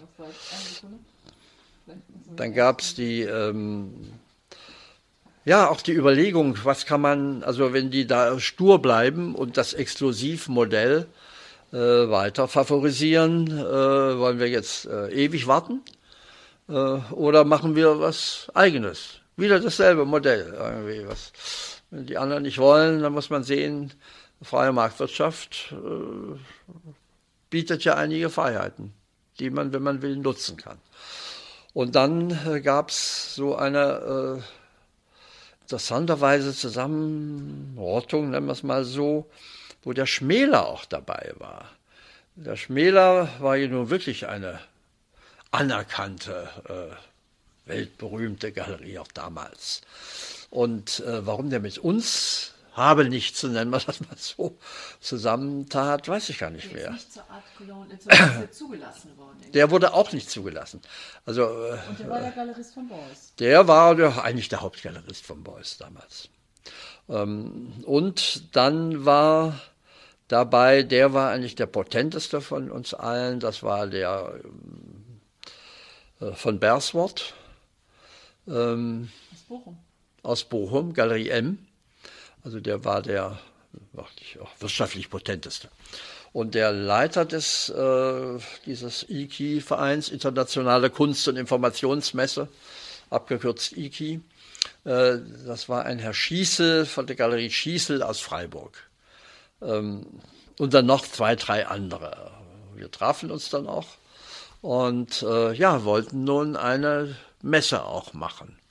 Und äh, so Details äh, weiß ich nicht mehr genau, aber ich war dann auch fest da dabei.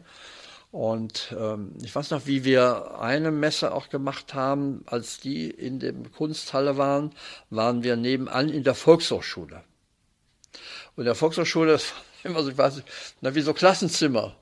Ich sehe mich heute noch in diesem Raum, der war na, halb so groß wie dieser, der Tür, und dann gingen die Leute rein wie so, ja, Gänge und immer Klassenzimmer.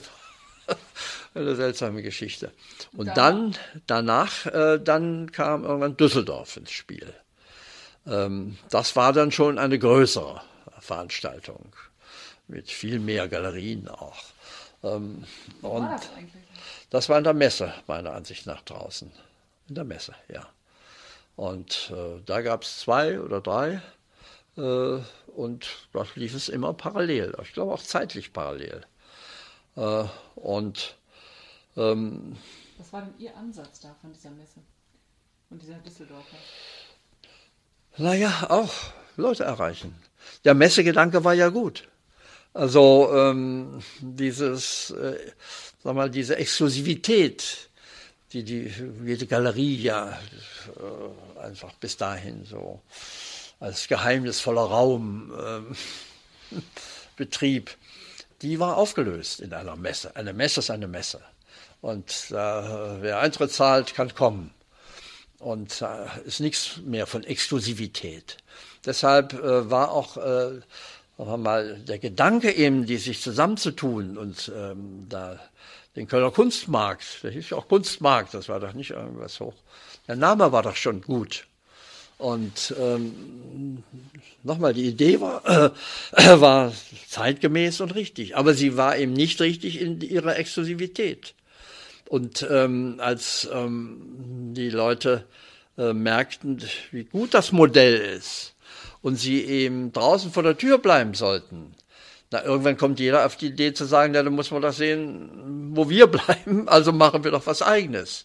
Und so ist dann auch äh, Basel entstanden.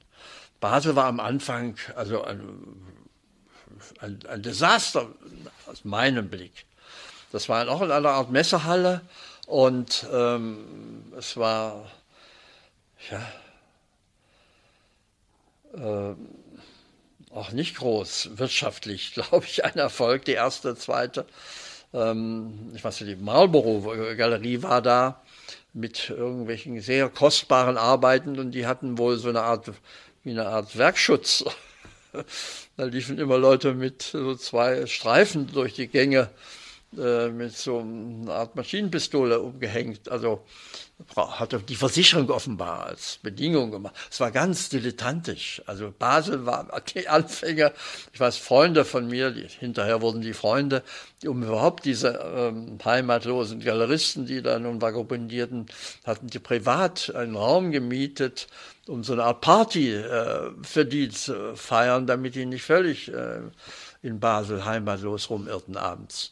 Ähm, es war, äh, aber das war nun mal ähm, eine Reaktion auf Köln, die das Zeichen der Zeit nicht erkannt hatten, dass man so ein Exklusivmodell nicht halten kann. Ähm, dafür war das Modell zu gut, dass man es nicht für sich vermarkten konnte. Und ähm, also deshalb Basel, deshalb Düsseldorf äh, und parallel zu Köln, was dann so alles sich tat. Was wie viele Messen heute es gibt. Wir haben mal der Akademie der Künste in Berlin eine, ähm, eine Ausstellung gemacht mit den Messen der Welt.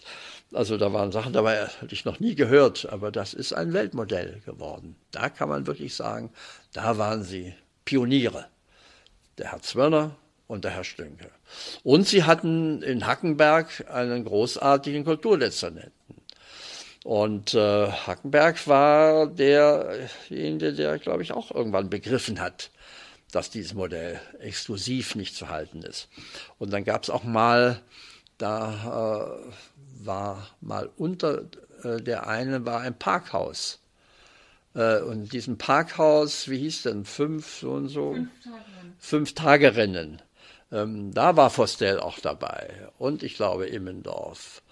Beuys glaube ich nicht. Irgendwie. Äh, nee, da waren, da waren die Lidl-Leute dabei. War die Lidl-Leute, ja, naja, Immendorf. Chris Reinecke und Reinecke. Gabo Altoja hat er mitgemacht. Äh, übrigens Chris Reinecke, die immer von Immendorf, äh, ja, oft auch in manchen, es gibt einen Katalog, den König ausgegeben hat, wo die gar nicht mehr auftaucht. Also das fand ich schäbig. Sie war die eigentliche. Er war der Macher natürlich, der Troubleshooter, der Öffentlichkeitsmann. Sie war die, das, ich dachte immer, vielleicht irre ich mich, aber ich dachte, sie war das Gehirn von dem Ganzen und äh, wurde eigentlich schlecht behandelt. Ähm, nein, diese Fünf-Tage-Rennen, das war eine spannende. Und dann war auch noch hier Mühl, tauchte doch mal auf. Das war gleichzeitig, ne? Das war ja diese Filmveranstaltung ja, von X-Screen. Da, X-Screen, da waren die ganzen Ferkeleien irgendwie von Mühl war damals schon kühn. Heute kann er mehr lachen. Jedenfalls, es war, Köln hatte sich etabliert als die Stadt für Kunst, für Kunst vor allen Dingen hauptsächlich. Und dann auch ähm, König ist sicher auch damit gewachsen. Der macht, glaube ich, nein, ich habe heute noch die ersten Kataloge von den Messen auch, diese schönen großen Kataloge. Das hat die Messe rausgegeben. Aber äh, ich glaube, Köln äh, ohne König kann ich mir auch schwer vorstellen. Ähm, dass er auch jetzt ein ganzes Netz über Deutschland hat, ein anderes Thema. Aber ähm, Köln, um Köln kam man nicht mehr herum.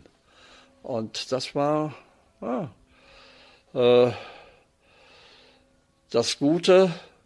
Ich hatte Probleme nachher mit Fostel äh, so sehr er mir geholfen hat. Also ohne Fostel, ohne Horst Antes und Fostel wäre meine Edition wirklich, ich glaube, dahin gekümmert. Also ohne ein Zugpferd, zwei oder drei, geht es nicht. Und dann, wenn Antes dabei war und Fostel, waren auch andere dann wieder bereit, äh, da mitzumachen. Äh, und ich konnte ja nichts bieten irgendwie den Leuten. Ich konnte keine Honorare groß ihnen anbieten, sondern immer sagen, ja, also fast auf Kommission oder die Polke, äh, naja, wie all die anderen Objekte, da hat erstmal nichts gesehen. Äh, ein Freund von mir hier in Heidelberg hat die Polke-Objekte zusammengebaut. Äh, Polke hat mir nur einen Plan äh, gemacht. so, eine grobe Zeichnung, schöne Zeichnung, aber eben das Gerät zu bauen war nicht ganz einfach. Und ähm, dieses, ja, dieses äh, Fostel war dann für mich auch äh, keine erfreuliche äh, Trennung, weil ich, wie gesagt, Intermedia 69, alles dieser Zeitraum. Hier mit meinem Freund äh, Jochen Götze gemacht habe und dann ähm, natürlich auch Fostel wollte und, und Beuys. Und dann hatte ich, nach seiner Auffassung, gibt einen interessanten Brief in dem Katalog, auch ähm, ähm, er mich plötzlich wieder siezte. Also sie machen immer einen Fehler, also nicht, also ob ich immer einen Fehler gemacht habe. Äh, sie haben äh, erst bei Beuys, äh, um dann in Köln vorbeizukommen, ähm, und ich werde mich an dem, an dem Intermedia 69 nicht beteiligen. Ich werde nicht kommen, obwohl er erst mal so halb zugesagt hatte. Das war für uns, äh, ja, bitter. Und Beuys kam dann auch nicht, weil da gerade er die Auseinandersetzung in der ähm, Akademie hatte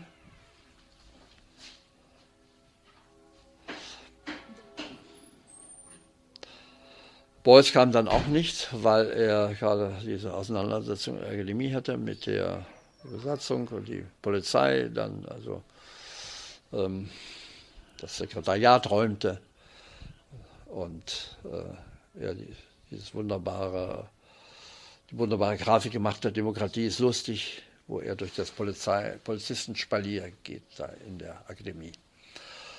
Und äh, Hostel, das war dann leider ein Zerwürfnis auf immer, weil er mich für die Alternative gestellt hatte. Ähm, entweder arbeite ich mit Beuys zusammen oder mit ihm. Und äh, wie gesagt, so, jemand, der so eine Alternative mir anbietet, mit dem kann ich nicht mehr. Und damit war das dann. Wir haben uns fast überhaupt nicht mehr gesehen. Mal zufällig mal in Berlin war, weiß ich noch, Grobgiftsbau. Äh, in einer Ausstellung sind wir uns mal über den Weg gelaufen. Äh, ich habe das sehr bedauert, weil ich äh, gerade eben seine politische Arbeit eben auch geschätzt habe. Er war da schon ein Eisbrecher, äh, was deutsche Pop-Art äh, betraf aber ich eben auch, äh, sagen wir, mit Beuys jetzt schon doch so verbunden auch war. Irgendwie. Ähm, und ich bis heute eben der größte Verleger äh, dann von ihm geworden bin, äh, dass ich diese Alternative nicht akzeptieren konnte und das hat dann leider zu einer Trennung geführt. Ich habe immer mal äh, die Idee gehabt, ob man nicht mal jemand anstiftet, eine Kunsthalle oder Kunstverein, Künstlerfeindschaften auszustellen. Ähm, das, da könnte man sehr fündig werden. Es gibt immer interessanterweise, habe ich dann mal auch ein bisschen recherchiert, ähm, oder die ich kenne, ähm, die ähnlich arbeiten. Die ähnlich arbeiten, aber einer ungleich erfolgreicher ist als der andere. Die in der Regel gleich gestartet sind, aber auf einmal der eine nur der, der Beuys und nicht mehr der Fostel. Und die Auktionspreise bei dem einen in die Höhe gehen, bei dem anderen eher stagnieren. Also da gibt es eine ganze Menge Paare, die man da zusammenstellen könnte, wenn man wollte. So, jetzt haben wir eigentlich. Äh, wir noch ein bisschen was, was haben wir noch? Ähm, ja. Von ihrer, Sie sagen ja schon, Beuys und Sie, Sie sind sich dann immer näher gekommen und das ging ja dann so weit, dass Sie auch viel mit ihm unterwegs waren. Ja. Können Sie das noch ein bisschen erzählen? Also Beuys war von, von ja, es gibt ja so Dinge vom ersten äh, Augenblick an eine Freundschaft. Ich nenne es immer Arbeitsfreundschaft weil äh, ich war für den Beuys auch nützlich, indem ich viele seiner äh, multiple Ideen mit, meist zusammen mit Gerd Steidel in Göttingen, umgesetzt habe. Wir haben eben die Holzpostkarte machen lassen und die Filzpostkarte und dieses Objekt und jenes Objekt. Und ähm, gleich beim ersten Mal hat er ähm, dann ähm, gesagt, ich habe für Sie noch was hinterlegt im, im, Empfang von der Kunstakademie beim Hausmeister. Das war ein wunderbares Objekt. Das habe ich heute noch in meinem Schlafzimmer. Also beim nächsten Mal nochmal was. Er, er wusste offenbar auch, dass wir beide miteinander gut können. Und er war für mich immer der Spirituelle. Ich war der Praktiker, der Rationale. Und ich werde nie vergessen, wie wir mal bei einer Dokumente auch in Kassel wollte der Hessische Rundfunk mit uns beiden ein Interview machen. Und wir waren auf dem Weg da runter in die Karlsaue. Und ähm, wie der Beuys sagte, also mit dem, äh, ich glaube, der Film ist nie gesendet worden, ähm, ich weiß schon wieder, was die jetzt wollen hier vom Fernsehen. Die wollen wieder dich als den äh, rationalen, als den äh, wirklichkeitsnahen darstellen und mich als den Spinner. Da habe ich gesagt, nein, das glaube ich nicht. was man da so sagt. Und ähm, wir hatten äh, dann auch mal eine sehr große Auseinandersetzung, die mich sehr getroffen hatte. Also äh, ich bin dann auch jemand, der auch natürlich nicht irgendwie bereit ist, seine Meinung äh, auszutauschen gegen eine andere, weil ein anderer, ja, weil man noch mit dem eng verbunden ist, auch von ihm ein bisschen abhängt, aber das habe ich früh gelernt, dass man das für mich nicht geht. Ähm, und er war dann mal eine Zeit lang sehr für die Grünen. War so eine Art Gründungsmitglied auch. Der ganze Irrsinn damals auch so, der da zusammenkam während der Gründungsphase. Das waren wirkliche Spinner dabei auch alte Nazis, was der Teufel, weiß nicht, Baldur Springmann, wenn der Name ihm was sagt, einer, der mal eine Fuhre Mist vor der Documenta äh, in Kassel abgeladen hatte und, und, und. Äh, Hausleitner, AUD, das war so eine rechte äh, Splittergruppe. Und er war aber der festen Überzeugung, dass das jetzt die Gruppe sein könnte, die seine Ideen äh, verwirklicht, von Volksherrschaft und Volksinitiative und äh, direkte Demokratie, was ja so alles, äh, ja, dann auch sehr politisch wurde. Er war ja fast, ich habe immer noch wunderbare Zeichnungen, wo er dann einfach äh, reingedruckt hat mit einem Stempel, wählt die Grünen. Oh, jetzt macht er die schönen Zeichnungen kaputt. Also er war besessen fast. Und das ist immer so was, äh, ich wusste, wo die Partei wo sie nützlich ist, aber auch wo sie ihre Grenzen hat. Das äh, war ihm nicht war klar. Und er hatte alles darauf gesetzt. Und als sie dann wirklich in die, ähm, in die Gefahr kamen, gewählt zu werden für den Bundestag, hatte er ja dann tatsächlich auch kandidiert auf dieser Delegierten. Kennen Sie den Film von dem Andres Feil? Ja. Da, wie er da wie so ein Hase in der Ecke sitzt äh, und sie ihn immer weiter zurückwählen auf aussichtslose Plätze denn ja, direkt gewählt zu werden, die Chance war gleich null. Aber eben dann die Listenplätze und er immer weiter zurückgewählt wurde. Und es hat auch mal einer im Überblick geschrieben, ähm, wenn ich zufällig gekauft habe, diese Stadtzeitung von Düsseldorf. Äh, der Beuys war für den Anfang gut, um Aufmerksamkeit zu erregen. Aber jetzt, wo wir an größere Wählermassen heran wollen, ist er eher schädlich. Das ist das Modell der Grünen geblieben bis heute. Sie sind heute eine, für mich die verlogenste Partei von allen, weil sie den, immer noch den Start-up-Eindruck erwecken, dass sie nur für die Ökologie und solche Dinge sind. In Wahrheit, dieser Herr ähm, äh, Ministerpräsident von Baden-Württemberg, der war hier beim KBW das war die übelste politische Sekte, äh, die ich kennengelernt habe. Kretschmann. Äh, Kretschmann. Und ähm, gut, und der Beuys war tief enttäuscht.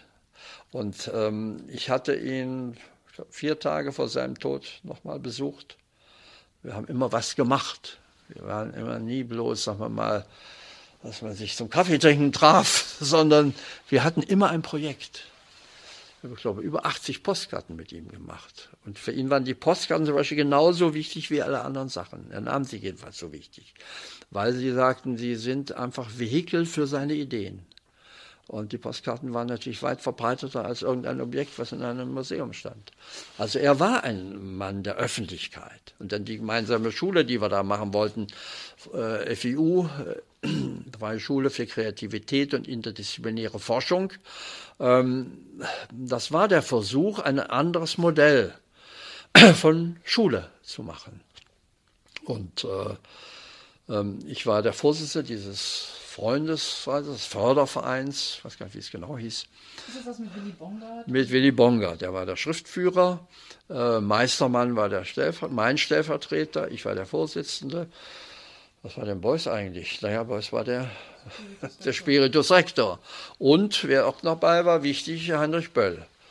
Und Heinrich Böll hat dann auch ähm, äh, so eine Art Entwurf gemacht für Art Manifest. Ähm, und äh, wir hatten einen richtigen Lehrplan äh, mit äh, Wört Wörtlichkeitslehre und unter anderem ähm, ein Seminar für Höflichkeit. Wollte, ich denke sehr oft daran. Hier wäre wieder mal das Seminar für Höflichkeit angebracht. Äh, äh, weil wir fragten Heinrich, na, was willst du denn nur da machen in der Schule? Ja, dann sagte der so, ich, in seinem wunderbaren kölnischen, äh, ja, äh, ich habe ihm furchtbar gern zugehört, wenn er sprach. Dieses Kölsch, dieses sein ganz spezielles Kölsch, behaupte ich. Und sagte, ja, ein Seminar für Höflichkeit. Ah, Höflichkeit. Was will er machen? Habe ich damals gedacht. Also irgendwann habe ich es kapiert, dass das wirklich ja, eine, eine, eine wichtige Sache gewesen wäre. Und dann haben, waren wir ähm, so weit, dass wir auch das ernsthaft betrieben haben. Es gab so einen äh, Kreis von, da waren noch ein paar, ich sag mal, wunderbare Leute dabei. Melita Mitscherlich, weiß ich noch, auch war dabei. Ein Rechtsanwalt, eine tolle Truppe. Äh, Nora Hengstenberg, wie der Beuys auf diese Leute gekommen ist. Einfach, also ich habe auch ein weites Umfeld, aber auf die wäre ich nie gekommen. Das war für mich auch das Spannende.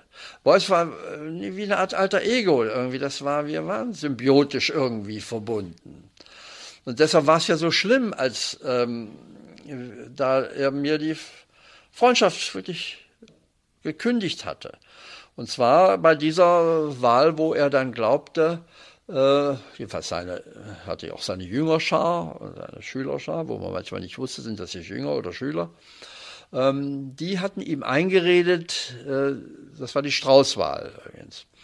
Der Steck ist daran schuld, dass die Grünen nicht ins Parlament gekommen sind. Erstmal so ein bisschen verrückt. Ähm, wir hatten damals eine große Initiative gemacht, Freiheit statt Strauß. Äh, sehr vielen Dependancen und äh, eine riesige Initiative bundesweit, die ich leitete mit ein paar Freunden. Wir waren wirklich sehr aktiv. Und ähm, das war für ihn ein Anlass, äh, ja, vielleicht wirklich zu glauben, dass ich dran schuld sei. Dass wir mit unserer Initiative, die wir auf die SPD gelenkt hatten, die Stimmen, ob wir es wirklich gelenkt haben, weiß ich nicht. Jedenfalls wie viele, weiß kein Mensch. Und ähm, dann eben hatte er einen Grund auch, der ist schuld. Und ich hatte während des Wahlkampfes mich lange zurückgehalten, weil ich dachte, lieber mal nicht dran rühren. Er kämpft für die Grünen, ich kämpfe für die SPD. Und er hat wirklich, also was er alles machte, jeder Versammlung gefahren, er hat sehr viel Geld ausgegeben. Äh, war wirklich, also so ein Parteigänger war ich nie, glaube ich, wie er das für eine kurze Zeit war. Und natürlich kamen sie nicht rein. Dann war die erste Gelegenheit bei Galerie Holtmann in Köln, machte er eine Ausstellung. Und äh, dann dachte ich, na, da fahre ich mal hin zur Eröffnung. Da wird er sicher sein. Und da sahen wir uns zum ersten Mal wieder und er vor versammelter Mannschaft sagte mir, du, mit dir will ich nichts mehr zu tun haben. Ich war so, ja, wie sagt man so schön, verdattert, dass ich erstmal gar nichts sagen konnte. Uh, und ähm, ja, also ich sei daran schuld, irgendwie auch mit, mit daran schuld, dass die Grünen nicht in den Bundestag gekommen sei und also er natürlich dann auch nicht. Und äh, ich mich dann so ein bisschen gefangen hatte, ich sage, was, ja, was machst du jetzt? Gehst du jetzt weg oder wie? Oder äh, versuchst du die Situation irgendwie noch zu retten, einen Faden noch zu behalten? Und habe dann in meiner Not gesagt, ja, aber wir haben doch noch so viel in Arbeit. Dann hat er weiter gezögert und gesagt, naja, die machen wir noch fertig. Das war die Brücke. Dann habe ich gedacht, nicht mehr jetzt dran rühren. Und ähm, ich merkte, wie die anderen das genossen. So, sie wurden plötzlich Zeuge eines, ja, in der Kunstwelt, nennen wir es ruhig, eines kleinen historischen Ereignisses. Beuys hat sich von Steck getrennt, hat ihm die Freundschaft gekündigt, vor versammelter Vernissagemannschaft. Nicht sehr angenehm für mich. Und Bongard, der auch da war, hatte in seinem Blättchen da hier Kunst, wie heißt das, Informationsdienst Kunst, dann sofort verkündet, also Steck, äh, Beuys hat sich von seinem Satelliten getrennt und jetzt war er so und so, so und so. Irgendwie damit wussten es nun alle, nicht nur die, da dabei waren. Und dann dachte ich, ja, was machen wir denn nun? Dann habe ich gesagt, also Vorsicht, Steidel, der ja die Sachen meist praktisch auch umgesetzt hatte, die Holzpostkarten und die Objekte gebastelt hatte, mit Tischlern und Technikern, fahr du erstmal eine Weile hin. Ich halte mich mal ganz zurück. Und dann gab es eine Gelegenheit, der Beuys war zwei, einen Tag in der DDR, als er in der ständigen Vertretung eine Ausstellung machte mit der Sammlung Ulbricht. Und dann dachte ich, vielleicht ist das eine Gelegenheit und werde meinem Bruder, der mein Bruder mir selber hinherläuft, mein Bruder, der in der DDR in Bitterfeld damals noch lebte, äh, sagen, komm du mal auch hin. Und Steide, äh, wäre gut, wenn du auch da, dazu kämest. Und wenn wir da äh, jetzt gemeinsam wieder diese Begegnung hoffentlich auf äh, diplomatischen Wege, neutralem Gelände äh, uns zum ersten Mal wieder begegnen. Und es war so, wir haben kein Wort über die Vergangenheit verloren, sondern wir haben uns für den nächsten Donnerstag habe ich mich mit Beuys verabredet. Und äh, was dazugehörte, mein Bruder hatte die ganze Zeit äh, immer DDR-Produkte weiter an ihn geschickt, wo viele zu sogenannten Wirtschaftswerten gemacht wurden. Es gibt immer viele Objekte, Tempoerbsen oder Luvos Heilerde, was es alles in der DDR gab. Die Pakete hat er immer drauf geschrieben, ein Wirtschaftswert Josef Beuys und hatte sie damit zu Kunstobjekten gemacht.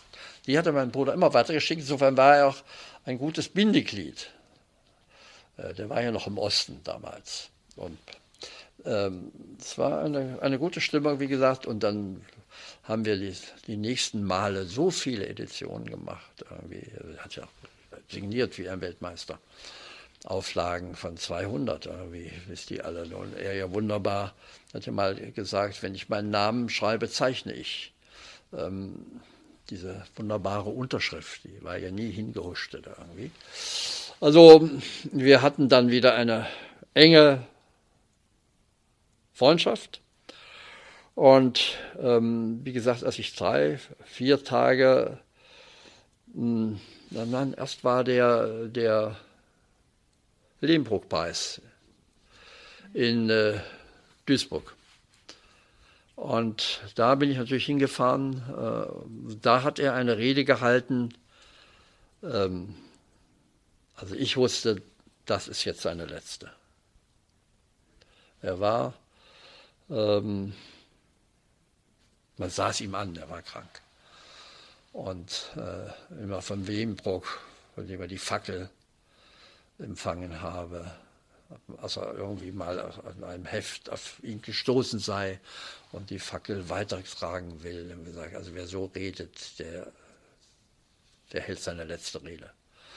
Und die vom BDR, ich weiß nicht, haben sie, glaube ich, nicht mal ganz dann aufgenommen oder ich weiß es nicht, oder irgendwann mal gesendet. Beuys war nachher auch gar nicht mehr so gefragt zum Schluss. Ah, oh, Beuys wieder. Und, äh, also zum Schluss, das Interesse hatte nachgelassen. Ganz einfach. Wie das oft bei Menschen nun mal ist, nicht bloß bei Politikern. Und ähm, ich hatte gelesen im Express auf der Fahrt zu ihm, äh, diese Kölner, äh, die Sie sicher kennen, Zeitschrift, Zeitung. Beuys verlässt die Grünen. Und dann äh, habe ich natürlich, und einen anderen Zeitungsausschnitt hatte ich dabei aus der FAZ, irgendwas mit Anselm Kiefer, äh, was der wohl für eine Arbeit bekommen habe, eine Riesensumme. Und er sagte, ja, ja, ich, also nicht sicher, ob der Kiefer wirklich jemals ein richtiger Schüler von Beuys war, weiß ich nicht. Aber jedenfalls, der kriegt Summen, da kann ich nur träumen davon. Und ähm, hatte dann noch, wie gesagt, ihn gefragt, wie ist das mit dem Express? Stimmt das? Beuys verlässt die Grünen. Und da sagt er, nein, nein, so leicht mache ich es Ihnen nicht. Aber ich bin fertig mit Ihnen. Also durch diese äh, Zurücksetzung da bei der Wahl und dann hat er, das seltsamerweise sein letztes Interview, was er wohl je gegeben hat, hat er dem Vorwärts der SPD-Zeitschrift gegeben. Und da redet er ähnlich davon. Interessanter war, dass er wirklich ähm, ja auch plötzlich einsah, dass er krank ist. Vorher hat er immer gesagt, Krankheit lehne ich ab. Wir waren zusammen in Brüssel gab es eine Ausstellung nous. Da hat er auch so eine kleine Aktion gemacht mit seinem Stock. Oh, Panomarenko, wie sie alle heißen. So ein Zirkuszelt. Er hat übrigens für diese kleine linke Gruppe da eine, ich glaube, 10.000 Mark damals äh, spendiert, um eine Zeitschrift zu drucken mit dem Namen Pur, die aber wirklich ein Blättchen war, eine Riesenmaschine. Also er war immer sehr politisch engagiert. War dann auch in diesem Zustand, wo er schon gehetzt war regelrecht. Es gibt einen Stempel, den mir die Eva Beuys geschenkt hat. Leider finde ich ihn auch nicht mehr. Weil sie sagte, Beuys hat ihn nie benutzt, aber benutze du ihn mal. Post kann wegen Überarbeitung nicht mehr beantwortet werden. Josef Beuys. Er war dann so, dass, als wir von Brüssel zurückfuhren, sagt er plötzlich, also abends, wir müssen jetzt noch zurück. Ich sage, wir wollten noch morgen früh erst fahren. Irgendwie. Warum müssen wir denn jetzt schon? Ja, ich muss dringend äh, zurück, ich habe so viel zu tun. Und äh, auf dieser Fahrt auch äh, gibt es noch eine wunderbare Postkarte, die wir gemacht haben. Da gibt es so eine Überführung über die Autobahn. Da habe ich ein Foto gemacht, wie er so mit dem Finger auf die Autobahn zeigt. Und er hat dazu geschrieben, der Mann am Haupthebel als wir dann äh, irgendwann früh in äh, Düsseldorf angekommen sind, hat er Termine oder was gemacht und kurze Zeit später hat er einen Herzinfarkt bekommen. Ich habe dann die Eva Beuys angerufen, sage mal, Eva, kann ich ihn, äh, wo, wo ist er? Ja, Intensivstation, da und da. Kann man die anrufen? Meinst du, freut sich oder? Doch, versuch es irgendwie. Und dann habe ich es doch gemacht. Und das Erste, was er sagte, jetzt will ich nicht 100 Jahre alt werden, jetzt will ich 300 Jahre alt werden. Dann habe ich gesagt, na dann gute Reise. Und sie haben, sind auch noch mal nach Basel ihn, glaube ich, gelockt. Da gibt es ein Buch, wo so ein Interview gemacht wurde. Er war dann wirklich, ja, so aber auch zu Ende, weil er mal gesagt hat, am Schluss muss alles kaputt sein. Nicht ein Organ, das ausfällt, die Leber oder das Herz, sondern zum Schluss muss alles verschlissen sein. Man muss sich auflösen zum Schluss. Irgendwie. Und das hat er tatsächlich geschafft, glaube ich. Als ich das letzte Mal wieder vier Tage bei ihm war, hat er nochmal signiert. Weiß, haben sogar, weiß nicht, auf meinem alten ähm, Volvo, da gibt es noch Fotos, wie wir da die drei Tonnen Folien ausgebreitet haben. Und er hat gesagt, komm nicht mehr rein, alles so viel, sondern wir machen das gleiche in seinem Auto draußen. Und dann hat er aber gesagt, sag mal, weißt du eigentlich, wie krank ich bin? Da habe ich gesagt, du hast noch nie davon geredet irgendwie. Und da war mir klar, das ist jetzt wirklich ernst. Und Eva Beuys, das Problem, wenn man ein bisschen bekannter ist, ich kenne das in Ansätzen, ähm, sie haben auf einmal mehrere Ärzte, die untereinander konkurrieren. Und niemand will den berühmten Patienten hergeben. Und das führte so weit, dass nachher Eva Beuys auch sich medizinische Bücher kaufte und nachschaute und dann auch noch also jetzt äh, in die Beratung äh, eintrat. Also, aber jedenfalls, er hat äh, sich wirklich aufgerieben, aufgegeben und, und dann meine, das berühmte Seebegräbnis, gibt ja bloß eine von einem Kutter oder was, eine Eintragung im Logbuch, dann und dann die Urne dem Meer übergeben. Also meine Hauptbezugspunkte ja, im Rheinland waren immer Düsseldorf und Köln.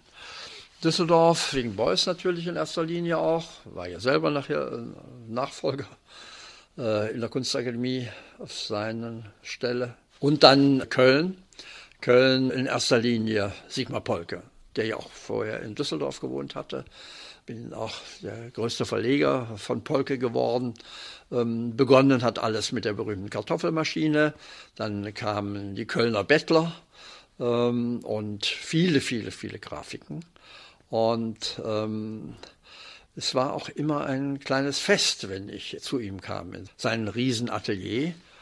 Er tat immer erstmal ein bisschen geheimnisvoll, hatte immer was, was er auch dann offenbar für mich zurückgelegt hatte, was wir gemeinsam machen sollten.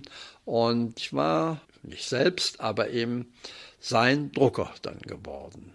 Ich habe auch in einem Interview immer gesagt, der Steck hat die besten Kontakte und er macht die besten Drucke. Mit allen Künstlern hatte ich ein Arbeitsverhältnis.